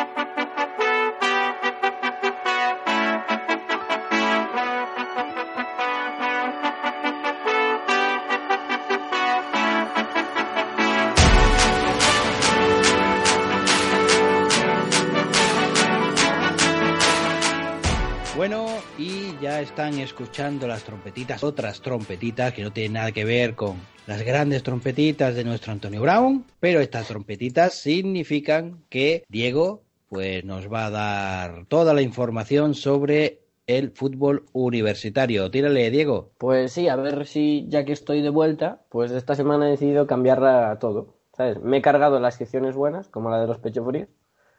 Y como ha habido muchas noticias por el medio estas semanas en, mi ausencia que no he comentado, pues porque prefería comentarlas con vosotros, pues nada, la- las he dejado para, para mi vuelta. Entonces yo tengo como temas atrasados de semanas. Entonces el, resumen de la semana va a ser un, un poco más rápido de lo habitual y además así pues ayudo a, a Enrique que tiene que editar menos, porque cuanto menos hable, pues mejor para él, ¿sabes? O sea, no vamos a Entonces, mentir. Yo no, entonces- No, entonces no, es, difícil, es difícil. Y lo digo el más indicado, ¿eh? no, si la gracia ya me la habéis hecho, si ya. no, sí, sí, Antes, sí. antes que nada, una pregunta, digo, que esto es lo, lo más importante. ¿Qué, ¿Qué ha pasado con Felipe? A ver, cuéntanos, ¿cómo está nuestro amigo Felipe? Eh, Alberto, ¿tú también llevas meses de ausencia o algo? Porque Felipe lleva sin jugar. se lesionó para toda la temporada no, y no ahí nos sigue. escucha. Ahí. Claro, hombre, pero Está en el dique seco. Yo- Es como LAC. O sea, su, tem- su temporada desde semana 3 es la misma que la de LAC. Más o menos. pero Tiene quiero las mismas decir, estadísticas. pero quiero decir, cosas malas no está haciendo, ¿no? Yo creo que todavía no ha tenido ninguna intercepción, ¿no? Desde, desde que lleva lesionado. Mm, no sé. Interceptación, perdón. Eh, un fallo mío. Sí, interceptación. que suena mucho mejor. Eh, eh, no- que yo sepa, no. No sé si lo ha interceptado la policía en algún, alguna carrera ilegal o algo así, pero no, no creo, porque había destrozado la rodilla, entonces complicado que pise el acelerador, pero bueno. Vale, pues ya está. Solo con eso ya, yo creo que saludo. ya está. Ya, ya podemos cerrar la, la sección de Diego. Sí, yo creo que ya he llegado al tope, ya podemos cerrar. Bueno, eh, va- va- vamos con el resumen de la semana. Y el partido de la semana pasada, eh, como bien decía la semana 12, fue ese Georgia Auburn. Ojo mi, mi pronunciación, que este podcast se, se conoce por su pronunciación. Podcast, hombre, por favor. pronunciaciones. Ya faltaba. Anda ya, que os perdisteis el, el pasado, el, el acento belga del ex. El acento belga. Hostia, la Virgen, sí. Sí, sí. Para Sí, quien quiera sí. escucharlo, que se escuche la sección de fútbol nacional del anterior episodio. Ojo, eh. Que buena buena. Bueno, pues el, el partido destacado de, la se- de esta semana, que fue ese, como bien digo, la victoria de, de Georgia que se pone 9 a 1 y que le da la, la tercera derrota a Auburn. Partido muy defensivo, muy de, muy de NFL, se podría decir incluso, muy, cerrado y en el que el amigo Bonix, el amigo de Miguel, pues no, no consiguió tirar de su ofensiva hasta el último cuarto, que fue cuando se anotaron esos, esos 14 puntos. El partido de- de Georgia ha sido sobre todo muy serio con, con tres touchdowns en los tres primeros cuartos y que, y que quizá no es un equipo vistoso ni que brille, pero que desde esa impureza, desde, desde ese trabajo sucio, eh, pues gana con, con bastante solvencia y así lo demuestra su récord. Y que esta semana le ha, le ha permitido mantenerse en ese top 4. Eh, como sabéis, ahora mismo está Alabama fuera del, del top 5 después de la derrota con el LSU, LSU, que lo haremos después porque, bueno, me parece un poco extraño eso de dejar a Alabama fuera y tal y cual. Después tenemos la mala noticia para los fans de los Dolphins, que fue la lesión de Tua Tagovailoa, que lo llevaban esperando, lo llevaban Diego, esperando todo el año. Diego, Diego. Bueno, pues para los fans de los Bengals. Eh, bueno, ese ahora- me gusta más. Con todo el respeto, que- pero ese me gusta más. Ahora, hablando de forma seria, es una lesión bastante complicada, la, la misma que, que dejó en el dique seco a, a Bo Jackson. Eh, hay que decir que desde lo de Bo Jackson la medicina, eh, por suerte para todos, ha evolucionado mucho. Y Además quizá- que Tua no había forzado mm, después de notar la lesión, que también decían que era un poco la diferencia de que Bob Jackson la, la agravó, digamos. Sí, hay que decir que Tua ha sido siempre, o sea, siempre ha tenido problemas quizá con lesiones, pero siempre han sido lesiones leves, que a lo mejor se perdía tres semanas, cinco semanas, ¿no? Y esta es quizá la primera lesión así de un poco nivel más serio, y aunque de primera parte pues quizá asuste un poco eh, lo, lo que se puede leer sobre la lesión etcétera, pero confiamos en que se pueda recuperar y puede volver para su año senior, aunque no sé si, si le conviene, pero eh, veremos qué decisión toma Tua y cómo es su, su llegada al NFL. Siguiendo con el top 25, esta semana había dos invictos que se han quedado pues sin su marcadora, sin su casilla, sin su cero en las casillas de derrotas, que fueron Minnesota y Baylor. Eh, Minnesota cayó 23-19 contra Iowa, eh, que se mete en el top 20 en, en college. Y Baylor que perdió contra Oklahoma con Jalen Harms, que seguía en Hearts, perdón, que seguía en, con su misión a, a tope y que ha vuelto esta semana con, con cuatro touchdowns y con una remontada de 31 a 10 que iba ganando Baylor eh, para acabar en un 30 y 38-31, si, si no me falla la memoria. Ha, ha habido muchas coñas en Twitter sobre que Baylor son los nuevos Falcons, etc, etc, etc, etc. Y, y la verdad es que es una pena porque era un- eran los, le quedaban dos partidos muy claves a Baylor que si ganaba eh, era bastante discutible que se pudieran meter en y ha cuadrado que la primera piedra complicada de su calendario en el camino pues O sea, han desperdiciado la, la oportunidad, por decirlo así. LSU, que sigue en número uno de la, de la nación, ha pasado por encima de, de Ole Miss, eh, y Barrow, que sigue pues a su rollo, camino del, del Heisman con, con cinco touchdowns eh, por, por ahí. Clemson, que ha recuperado el nivel, aunque hay que decir que el calendario de Clemson, que también hablaremos un poco después, es un poco así bacalá, o sea que podríamos no comentarlo eh, directamente. 52-3 a Wake Forest, ya los, los resultados indican un poco pues cómo, cómo son los, los rivales. Penn State, que sufrió mucho contra Indiana, pero hemos hablado, aunque bueno, Alberto no nos escucha, pero hem- ya hemos hablado muchas veces de que Penn State este año estoy muy, muy adarditos por el medio, entre líneas, los sueltas. Sí, sí. Eh, unas pollitas que, ojo, eh, ojo. Eh, bueno, que Penn se ha sacado otro partido de, de debajo de la manga, un partido que parecía que se les iba y que en los minutos finales eh, supieron encarrilar. Michigan, que ganó el derby de, Michigan a Michigan State 44-10. Eh, Michigan State es una, una temporada muy, muy mala, muy por debajo de las expectativas y que, bueno, pues que deja un poco entrever lo que se estaba viendo de toda la temporada. Y Michigan que eh, parecía que había tocado fondo, que se había perdido, y aunque ahora creo que matemáticamente tiene imposible aspirar a, ganar su conferencia, eh, pues por lo menos está dando la cara y si nos recordamos hace dos semanas esa victoria apabullante contra, contra Notre Dame.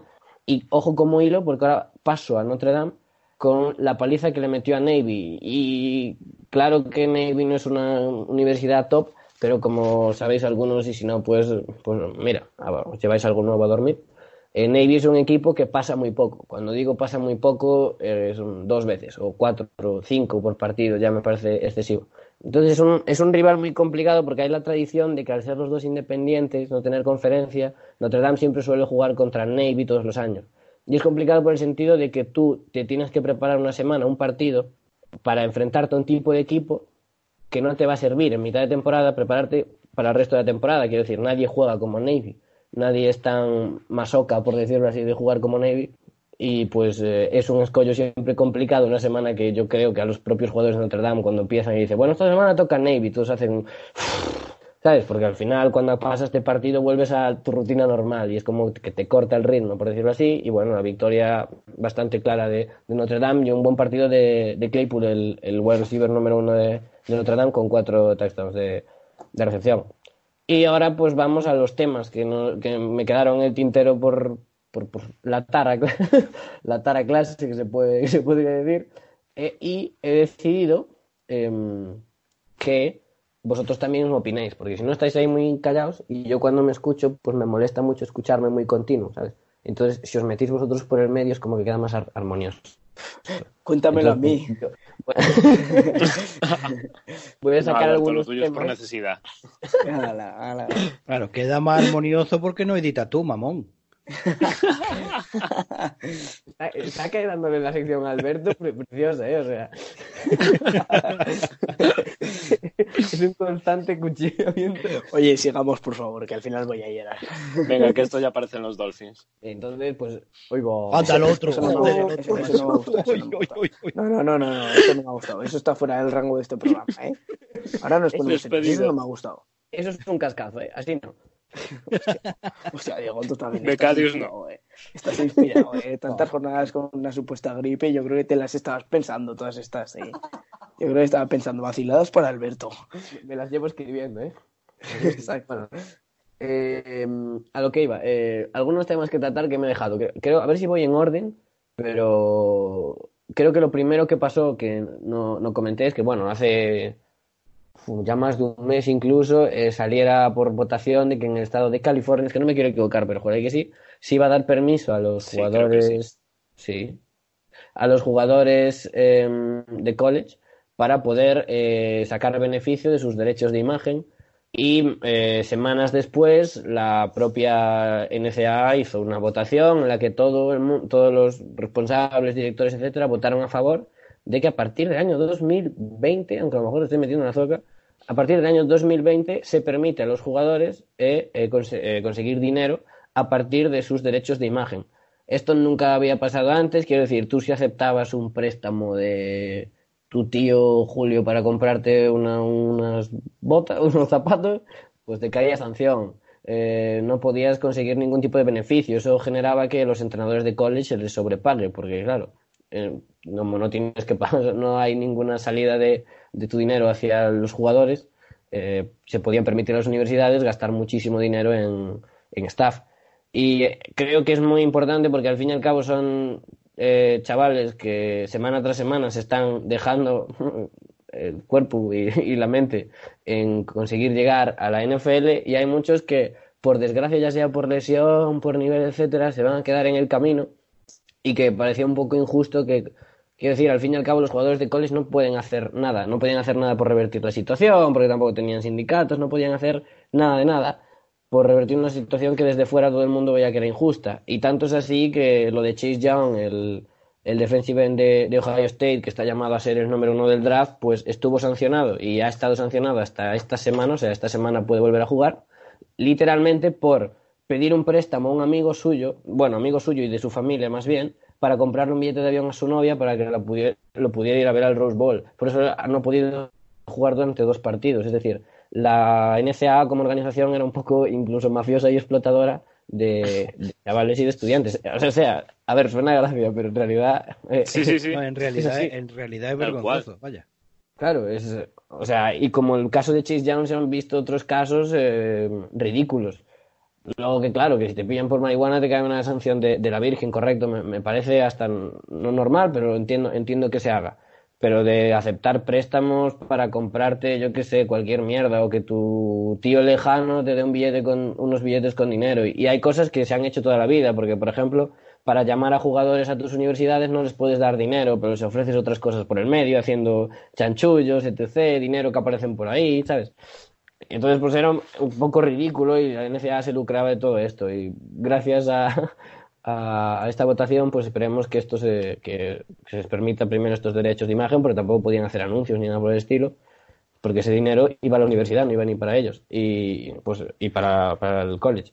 Y bueno, pues es una noticia muy importante que cambia muchas cosas y que pues, me alegro por, por todos los, los jugadores de college.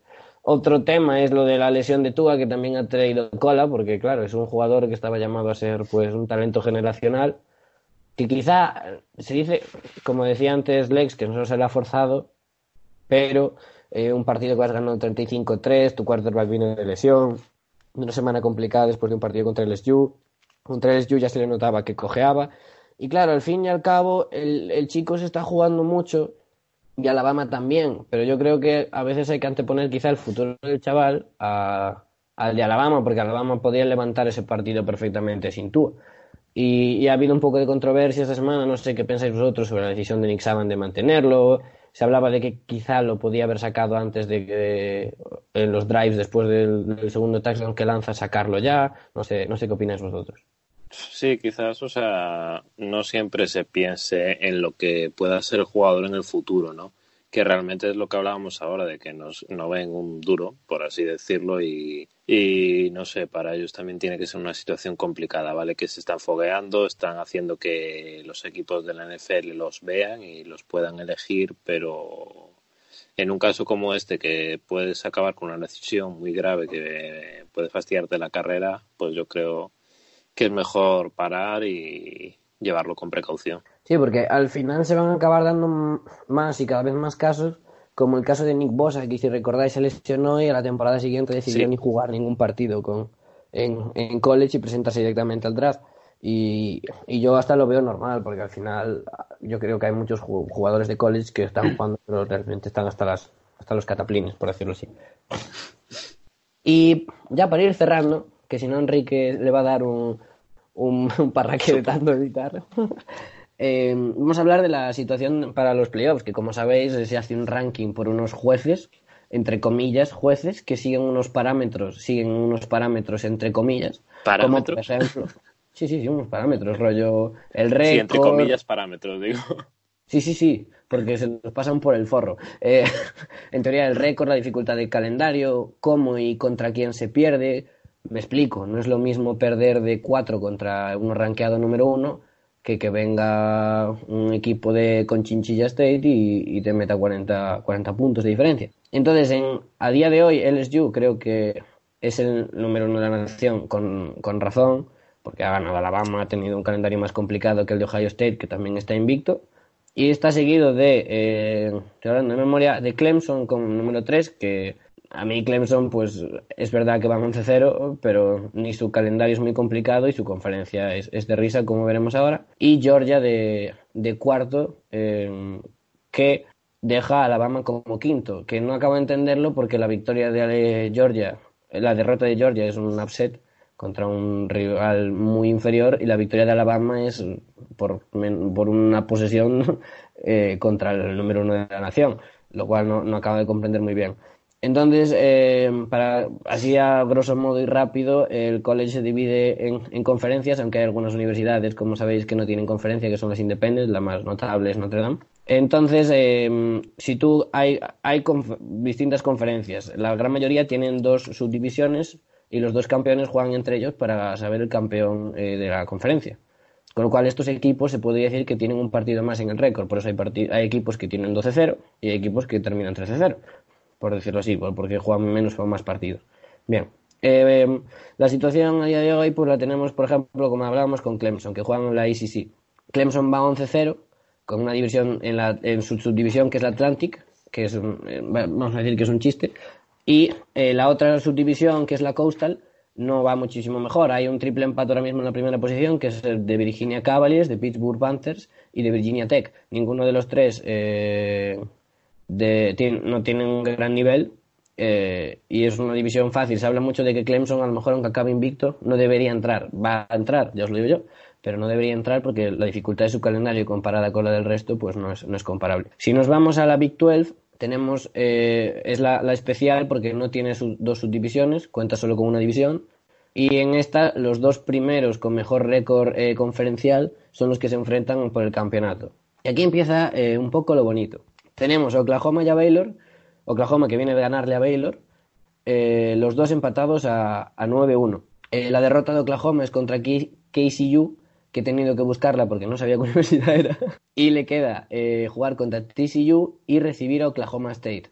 Perdón, visitar a Oklahoma State. Em, se presume que la final de la Big 12 será entre Oklahoma y Baylor. Y si los dos llegan con solo una derrota y Baylor vence a Oklahoma, podríamos estar hablando seriamente de que una universidad como Baylor esté tocando la puerta de poder meterse en los playoffs, aunque creo que la Big 12 este año se quedará sin representante en, los playoffs.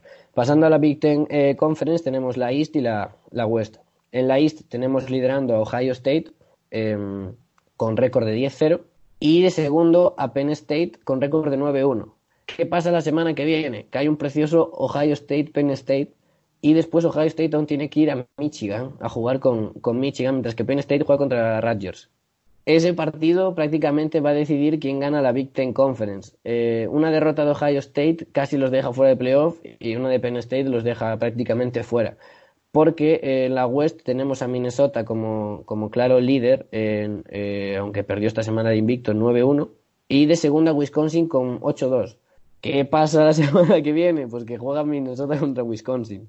Eh, y aún, se tienen que enfrentar entre ellos, no sé si eh, la semana que viene o la siguiente. Eh, es, la, es la última. Entonces, están por decidir las dos subdivisiones de la Big Ten. Seguramente el, el ganador eh, de la conferencia, yo creo que tiene bastantes opciones de ir a playoffs siempre y cuando sean Ohio State invicto o Penn State ganando Ohio State. Aunque si pasara la locura de que Minnesota ganara Ohio State quitándole el invicto, entraríamos en un bucle en el que a lo mejor habría que ampliar los playoffs como se lleva hablando hasta 8, porque a día de hoy está todo muy ajustado. En, la Pac-12, que solo me quedan solo me quedan dos conferencias, así que Enrique, puedes respirar tranquilo.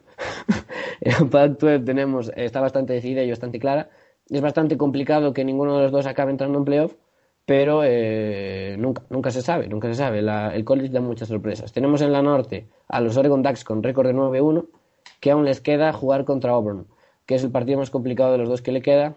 Y eh, a pesar de que han tenido un, No, perdón, su derrota fue contra Auburn en semana 1. Aunque han tenido un calendario un poco complicado, no creo que les opte ni les dé para entrar en playoffs porque hay bastante equipos más, más por delante y sobre todo si hay tres invictos. Eh, en la sur está Utah, que he hablado mucho de Utah todo el año, de que juega muy bien, de que es muy entretenido de ver, pero esa derrota, pues, entre que es esa derrota, que es Utah, que la Pac-12 está de capa caída, y que sus rivales tampoco han sido de gran entidad, pues la Pac-12 no creo que, que quede también sin ser representante. Y para ir cerrando tenemos la SEC, que en la este la dominan los Georgia Bulldogs, que les queda jugar contra Texas A&M y contra Georgia Tech.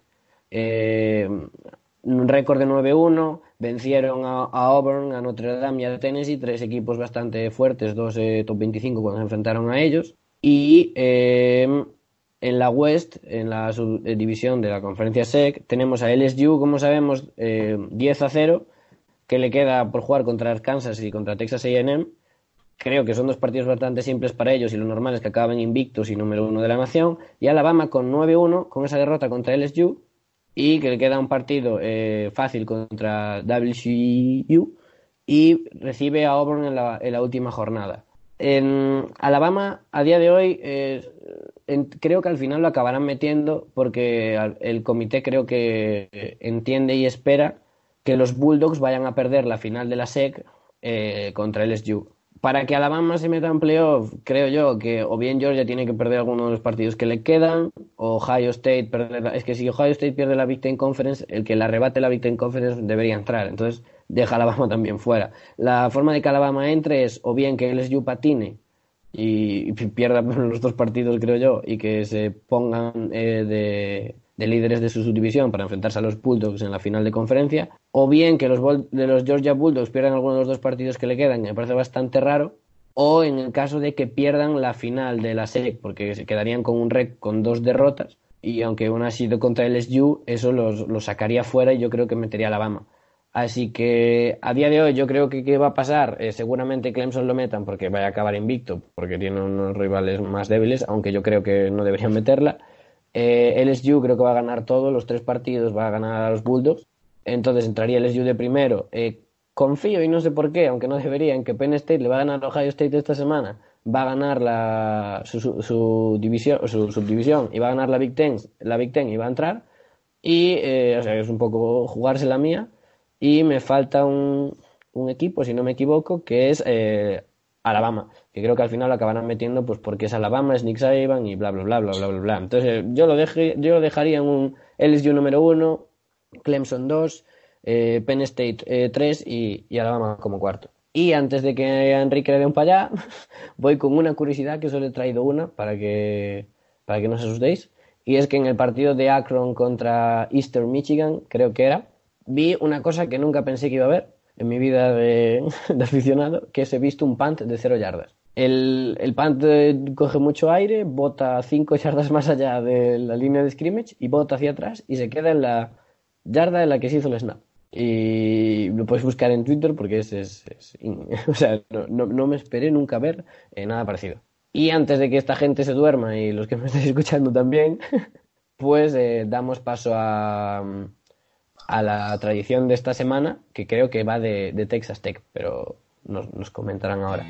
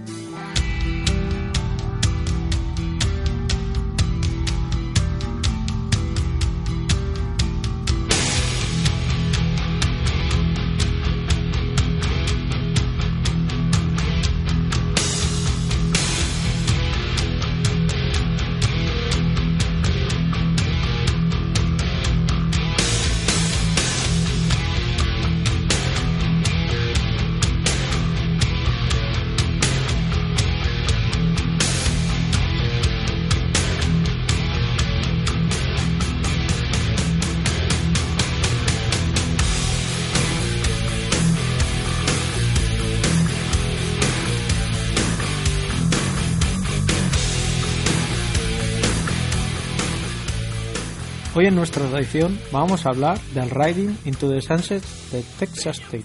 Si hay algo que destaca en el campus de Texas Tech es la estatua de Will Rogers y su caballo Shoot Sharps. Will Rogers fue un actor, humorista y un columnista, entre otras muchas facetas que desplegó en su vida. Este monumento fue dedicado el 16 de febrero de 1950 por un viejo amigo, un tal Amon G. Carter. Carter creía que Texas Tech era el escenario perfecto para la estatua y que podía integrarse en las tradiciones y el paisaje del oeste de Texas. Hoy en día, las leyendas rodean la estatua. Si hacemos caso a una de ellas, el plan era colocar a Rogers para que pareciera que estaba cabalgando hacia la puesta de sol, pero esto no llegó a buen puerto. Se solucionó posicionándola a 23 grados al este, de modo que la parte posterior del caballo se dirige a la dirección en la que se encuentra Texas AM, uno de los rivales. Suponemos que esa posición no ha sido elegida al azar, sino por motivos que todos adivinamos. Además, destacar que la organización o la fraternidad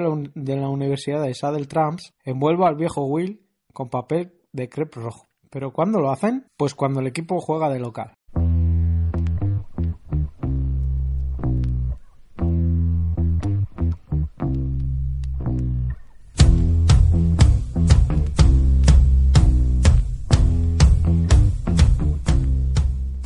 Bueno, y está la sintonía de fútbol nacional y vamos a ir eh, en primer lugar, pues bueno, con la Copa de España que nos la va a decir Diego. En efecto, Enrique, vamos con el fútbol nacional y comenzamos esta semana hablando de, de la Copa de España. Eh, estamos ya en semifinales y la primera semifinal se disputará el domingo 24 de noviembre en Montigalá y enfrentará a los Badalona Drags contra los Hospitalet Pioneers a las 12 de la mañana. Para las 4 de la tarde está prevista que se juegue la segunda semifinal en el Cantizal, que enfrentará a LG OLED Black Demons, eh, que recibirán a los Camineros de Coslado.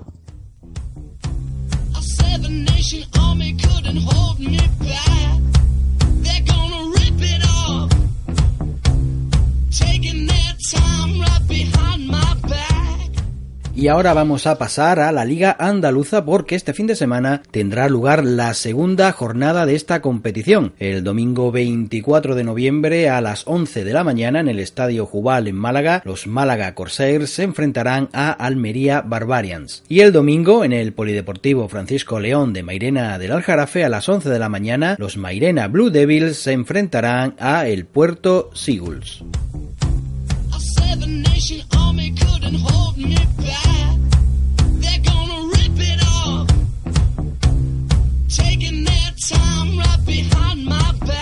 Y en la Liga Madrileña de Flag Football hemos tenido la segunda jornada con los siguientes resultados. Los camioneros Flag 38, Móstoles Templars 25, Pinto Goldbats Flag 6, Madrid Capitals Flag 38, Camioneros Flag 12, LG OLED Black Demons Flag 28, Pinto Goldblatt Flag 25, Móstoles Templars 32 y LG OLED Black Demons 13, Madrid Capitals Flag 12. En cuanto a la Liga Madrileña Femenina, tenemos que agradecer a los Madrid Raptors el enviarnos toda la información que se ha publicado en tribunadesalamanca.com y en ella nos encontramos con que los Madrid Capitals femeninos han ganado por 21 a 6 a los Madrid Raptors femeninos. El partido, la, la verdad es que fue más igualado de lo que parece visto el marcador y donde, como se suele decir, la veteranía es un grado y, y eso hizo que los Capitals pudieran vencer a los Raptors. Unos Raptors que mostraron mejoría respecto a su debut en la liga y en el primer drive pudieron inaugurar el marcador los Capitals. Posteriormente lograron un safety que colocaba el partido con dos anotaciones de ventaja. 0-9 en el marcador a lo que se sumó otra pérdida de balón que permitió el ataque de los Capitals colocarse con un total de 0 a 15. Pero esto no se animó a los Raptors, que lograron anotar su primer touchdown de la temporada, dejando un marcador algo más ajustado con un 6 a 15. Y tuvieron oportunidades para poder acercarse en el marcador, pero no llegaron a completarlas o no llegaron a buen puerto. En la segunda parte del encuentro arrancaba con una gran intensidad defensiva por parte de ambos conjuntos y con una segunda interceptación que provocó que los Capitals aumentaran su ventaja a un 21 a 6. Los Raptors por su parte buscaron en la segunda una segunda anotación rival pero sin éxito y la defensa pudo parar a los Capitals aunque ya el marcador no se movería hasta el final del encuentro. Por su parte, los LG OLED Black Demons femenino perdían por 0 a 7 contra los Madrid Capitals femenino. Ambos equipos llegaban con 1 a 0 en su casillero a este partido y sus enfrentamientos serán los que finalmente definan la liga. Fue un partido tenso en el que ambos equipos dieron un espectáculo defensivo consiguiendo que los ataques generaran muy poco, que tuvieran muy pocas posibilidades y el marcador al descanso seguía como al comienzo del partido, ¿no? Con un empate a cero. Ya en la segunda parte, un sorpresivo pase profundo de los Capitals Capitals fue suficiente para que el partido acabase con una victoria del equipo madrileño frente a las chicas de Las Rozas por el 0 a 7 que comentábamos anteriormente. La siguiente jornada de la liga será el 22 de diciembre y tanto Capitals como los Black Demons dependerán de sí mismos para poder ganar la liga. Pero vamos que las combinaciones posibles que se pueden dar es ganándolo todo Madrid Capitals se aseguraría la liga, mientras que los Black Demons deberán ganar a ambos rivales y que la victoria contra Capitals fuese superior o igual a 7 puntos de ventaja. Por otro lado, los Madrid Raptors tienen técnicamente una opción de victoria, para ello deberían ganar los dos partidos y que Demon derrotase a Capitals y remontar una diferencia actual de 94 puntos con Demos y 70 respecto al otro equipo de la capital. Por su parte, también hemos tenido en Madrid la Liga Junior en el que tuvimos el enfrentamiento entre los Osos de Arriba Juniors y los Royal Oaks Knights Junior de Alcobendas, que se resolvió por un 22 a 6 a favor de los Osos de Arriba Junior.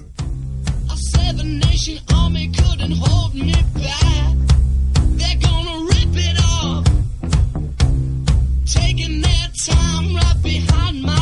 Y ahora pasamos al territorio de la Federación Catalana para comentar la nueva Copa Catalana de los Badalona Drags, que se coronaron campeones, como digo, de la vigésimo octava Copa Catalana de Fútbol Americano en su categoría senior, consiguiendo de esta manera su décimo título en el total de la competición y el noveno consecutivo. Llevan una muy buena racha estos Drags, que se consolidan ahora como el club con más copas ganadas y esto lo hicieron gracias a su victoria ante los Pioneers en la gran final por 29 a 13. El triunfo de los de Badalona en la Copa fue en gran parte gracias a una excelente primera mitad en la que los Drags fueron superiores, marchándose así al descanso con un claro 22 a 0 a su favor. La reacción de los del Hospitalet les permitió reducir las ventajas en el tercer cuarto hasta dejar el tanteo en el 29-13 que acabaría siendo definitivo ya que no habría ninguna anotación más en el último cuarto. El MVP del encuentro fue el wide receiver de los Drags Guillem García a.k.a. Gailo, autor de tres touchdowns. Los Pioneers tendrán la oportunidad de vengarse de esta derrota en las comentadas recientemente semifinales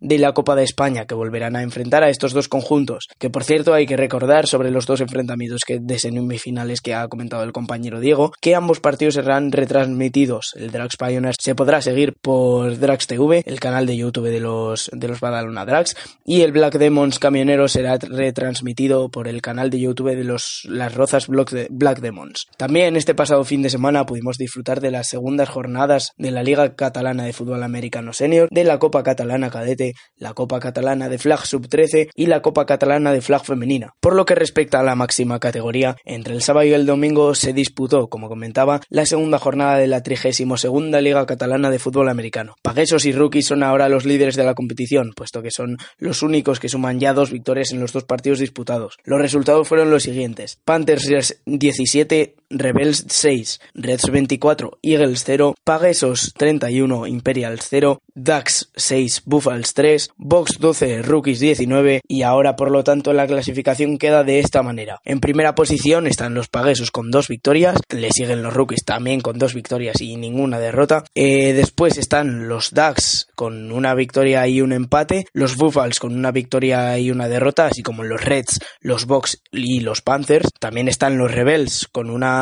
con un empate y una derrota y cierran la clasificación los Barcelona Uroloki con una derrota, los Villafranca Eagles también con una derrota y los Reus Imperials con dos derrotas.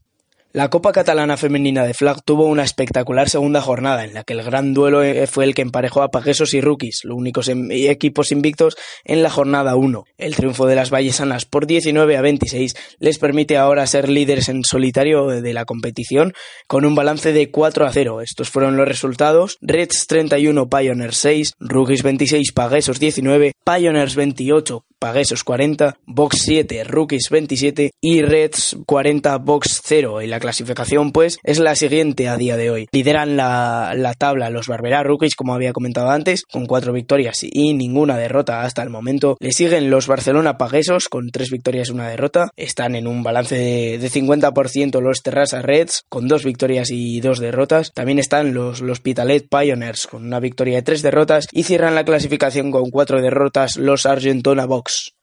La Copa Catalana Cadete disputó también su segunda y última jornada de la primera fase, en la que se decidió que, do- que dos equipos accedían a la gran final que se disputará el 15 de diciembre, los cuales serán los Argentona Box y los Pitalet Pioneers, ya que son los que han acabado siendo los dos mejores de la fase regular, mientras ya esperan rivales para la Final Four.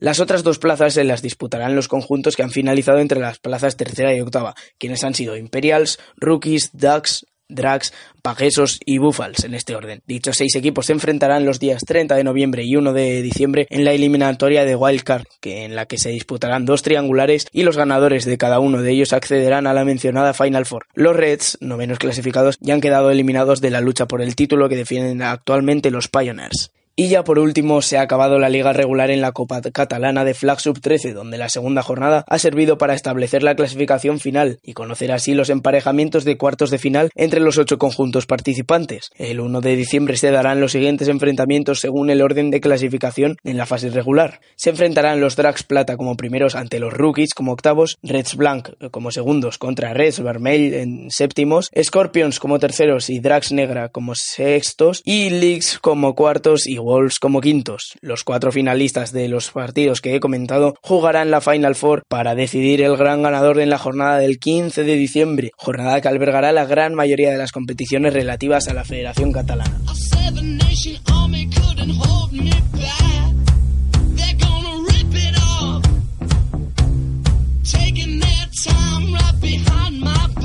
Los Granada Lions que nos envían su crónica sobre su participación en el torneo valenciano de Flag 2019 y es que este pasado sábado se disputaba en Sueca este torneo. Se presentaban Maracena Lions Open para disputar sus primeros partidos fuera de la comunidad andaluza y bueno, por desgracia no fue todo lo bien que cabía esperar ya que se marcharon sin conocer la victoria como último clasificado de los ocho equipos participantes, aunque bien es cierto que el nivel de algunos de los equipos está pues al nivel de los mejores de España con muchos años ya de formación. Los resultados de Lions fueron los siguientes: Valencia Firebats 43, Lions 6, Lions 18, Sueca Racers 35, Lions 6, Atlantic Devils 35 y Alicante Sharks 25, Lions 19. Los Lions viajaban con la esperanza de refrendar su cetro andaluz con una buena actuación en el torneo ante equipos más experimentados que no pudo conseguir. El equipo Flag volverá a la competición ya el año que viene, el día 26 de enero, y con la jornada que ya se disputará en su feudo de Maracena.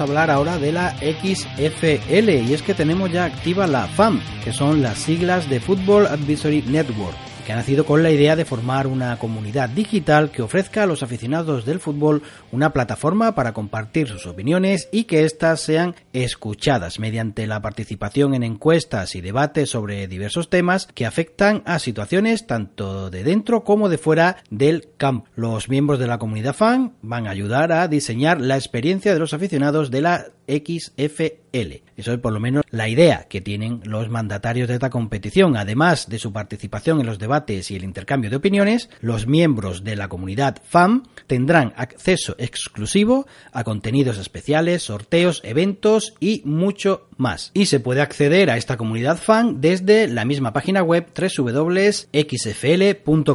También para este viernes, día 24 de noviembre, está previsto que se realice un draft suplementario que no se podrá ver, no va a haber ningún stream y las elecciones se conocerán por las redes sociales. Este draft incluirá tanto a jugadores que recibieron las invitaciones para participar y no fueron elegidos en el draft principal, como a nuevos jugadores que eh, han sido invitados a participar. Dentro de jugadores que no fueron elegidos tenemos al, al receptor Kendall Wright, al línea Michael Bowie, al running back Trent Richardson y al defensive line Ronald Oli, que ya todo conocemos de la serie Last Chance You de Netflix y que van a tener eh, la oportunidad de poder ser elegidos y vamos a ver también que nuevos jugadores han sido invitados porque de momento no ha trascendido quiénes son.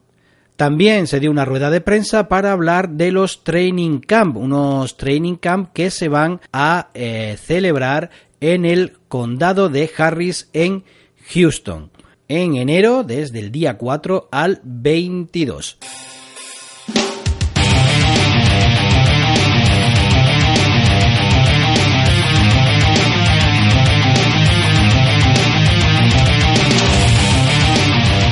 Bueno, y con esto pues se termina un programa de ocho costuras que casi prometíamos al principio que iba a ser muy corto y al final no ha sido nada corto. Sorpresa, Esta porque, sorpresa. ahí va, sorpresa que nos enrollamos más que una persiana de la de- Del Ikea. del Ikea, una persiana, ahí va, muy bien, muy bien. Pero la de la puerta, ¿eh? La de la puerta, no la de dentro. Muy bien apuntado. Bueno, pues la despedida esta vez iba a ser corta. Alberto, muchas gracias. Muchas gracias, hasta luego. Gracias, Lex. Un placer. Gracias, Diego. Chao. Y a vosotros, si habéis ha llegado hasta aquí, muchísimas gracias. Nada más y hasta el siguiente programa. Adiós. Adiós. Chao.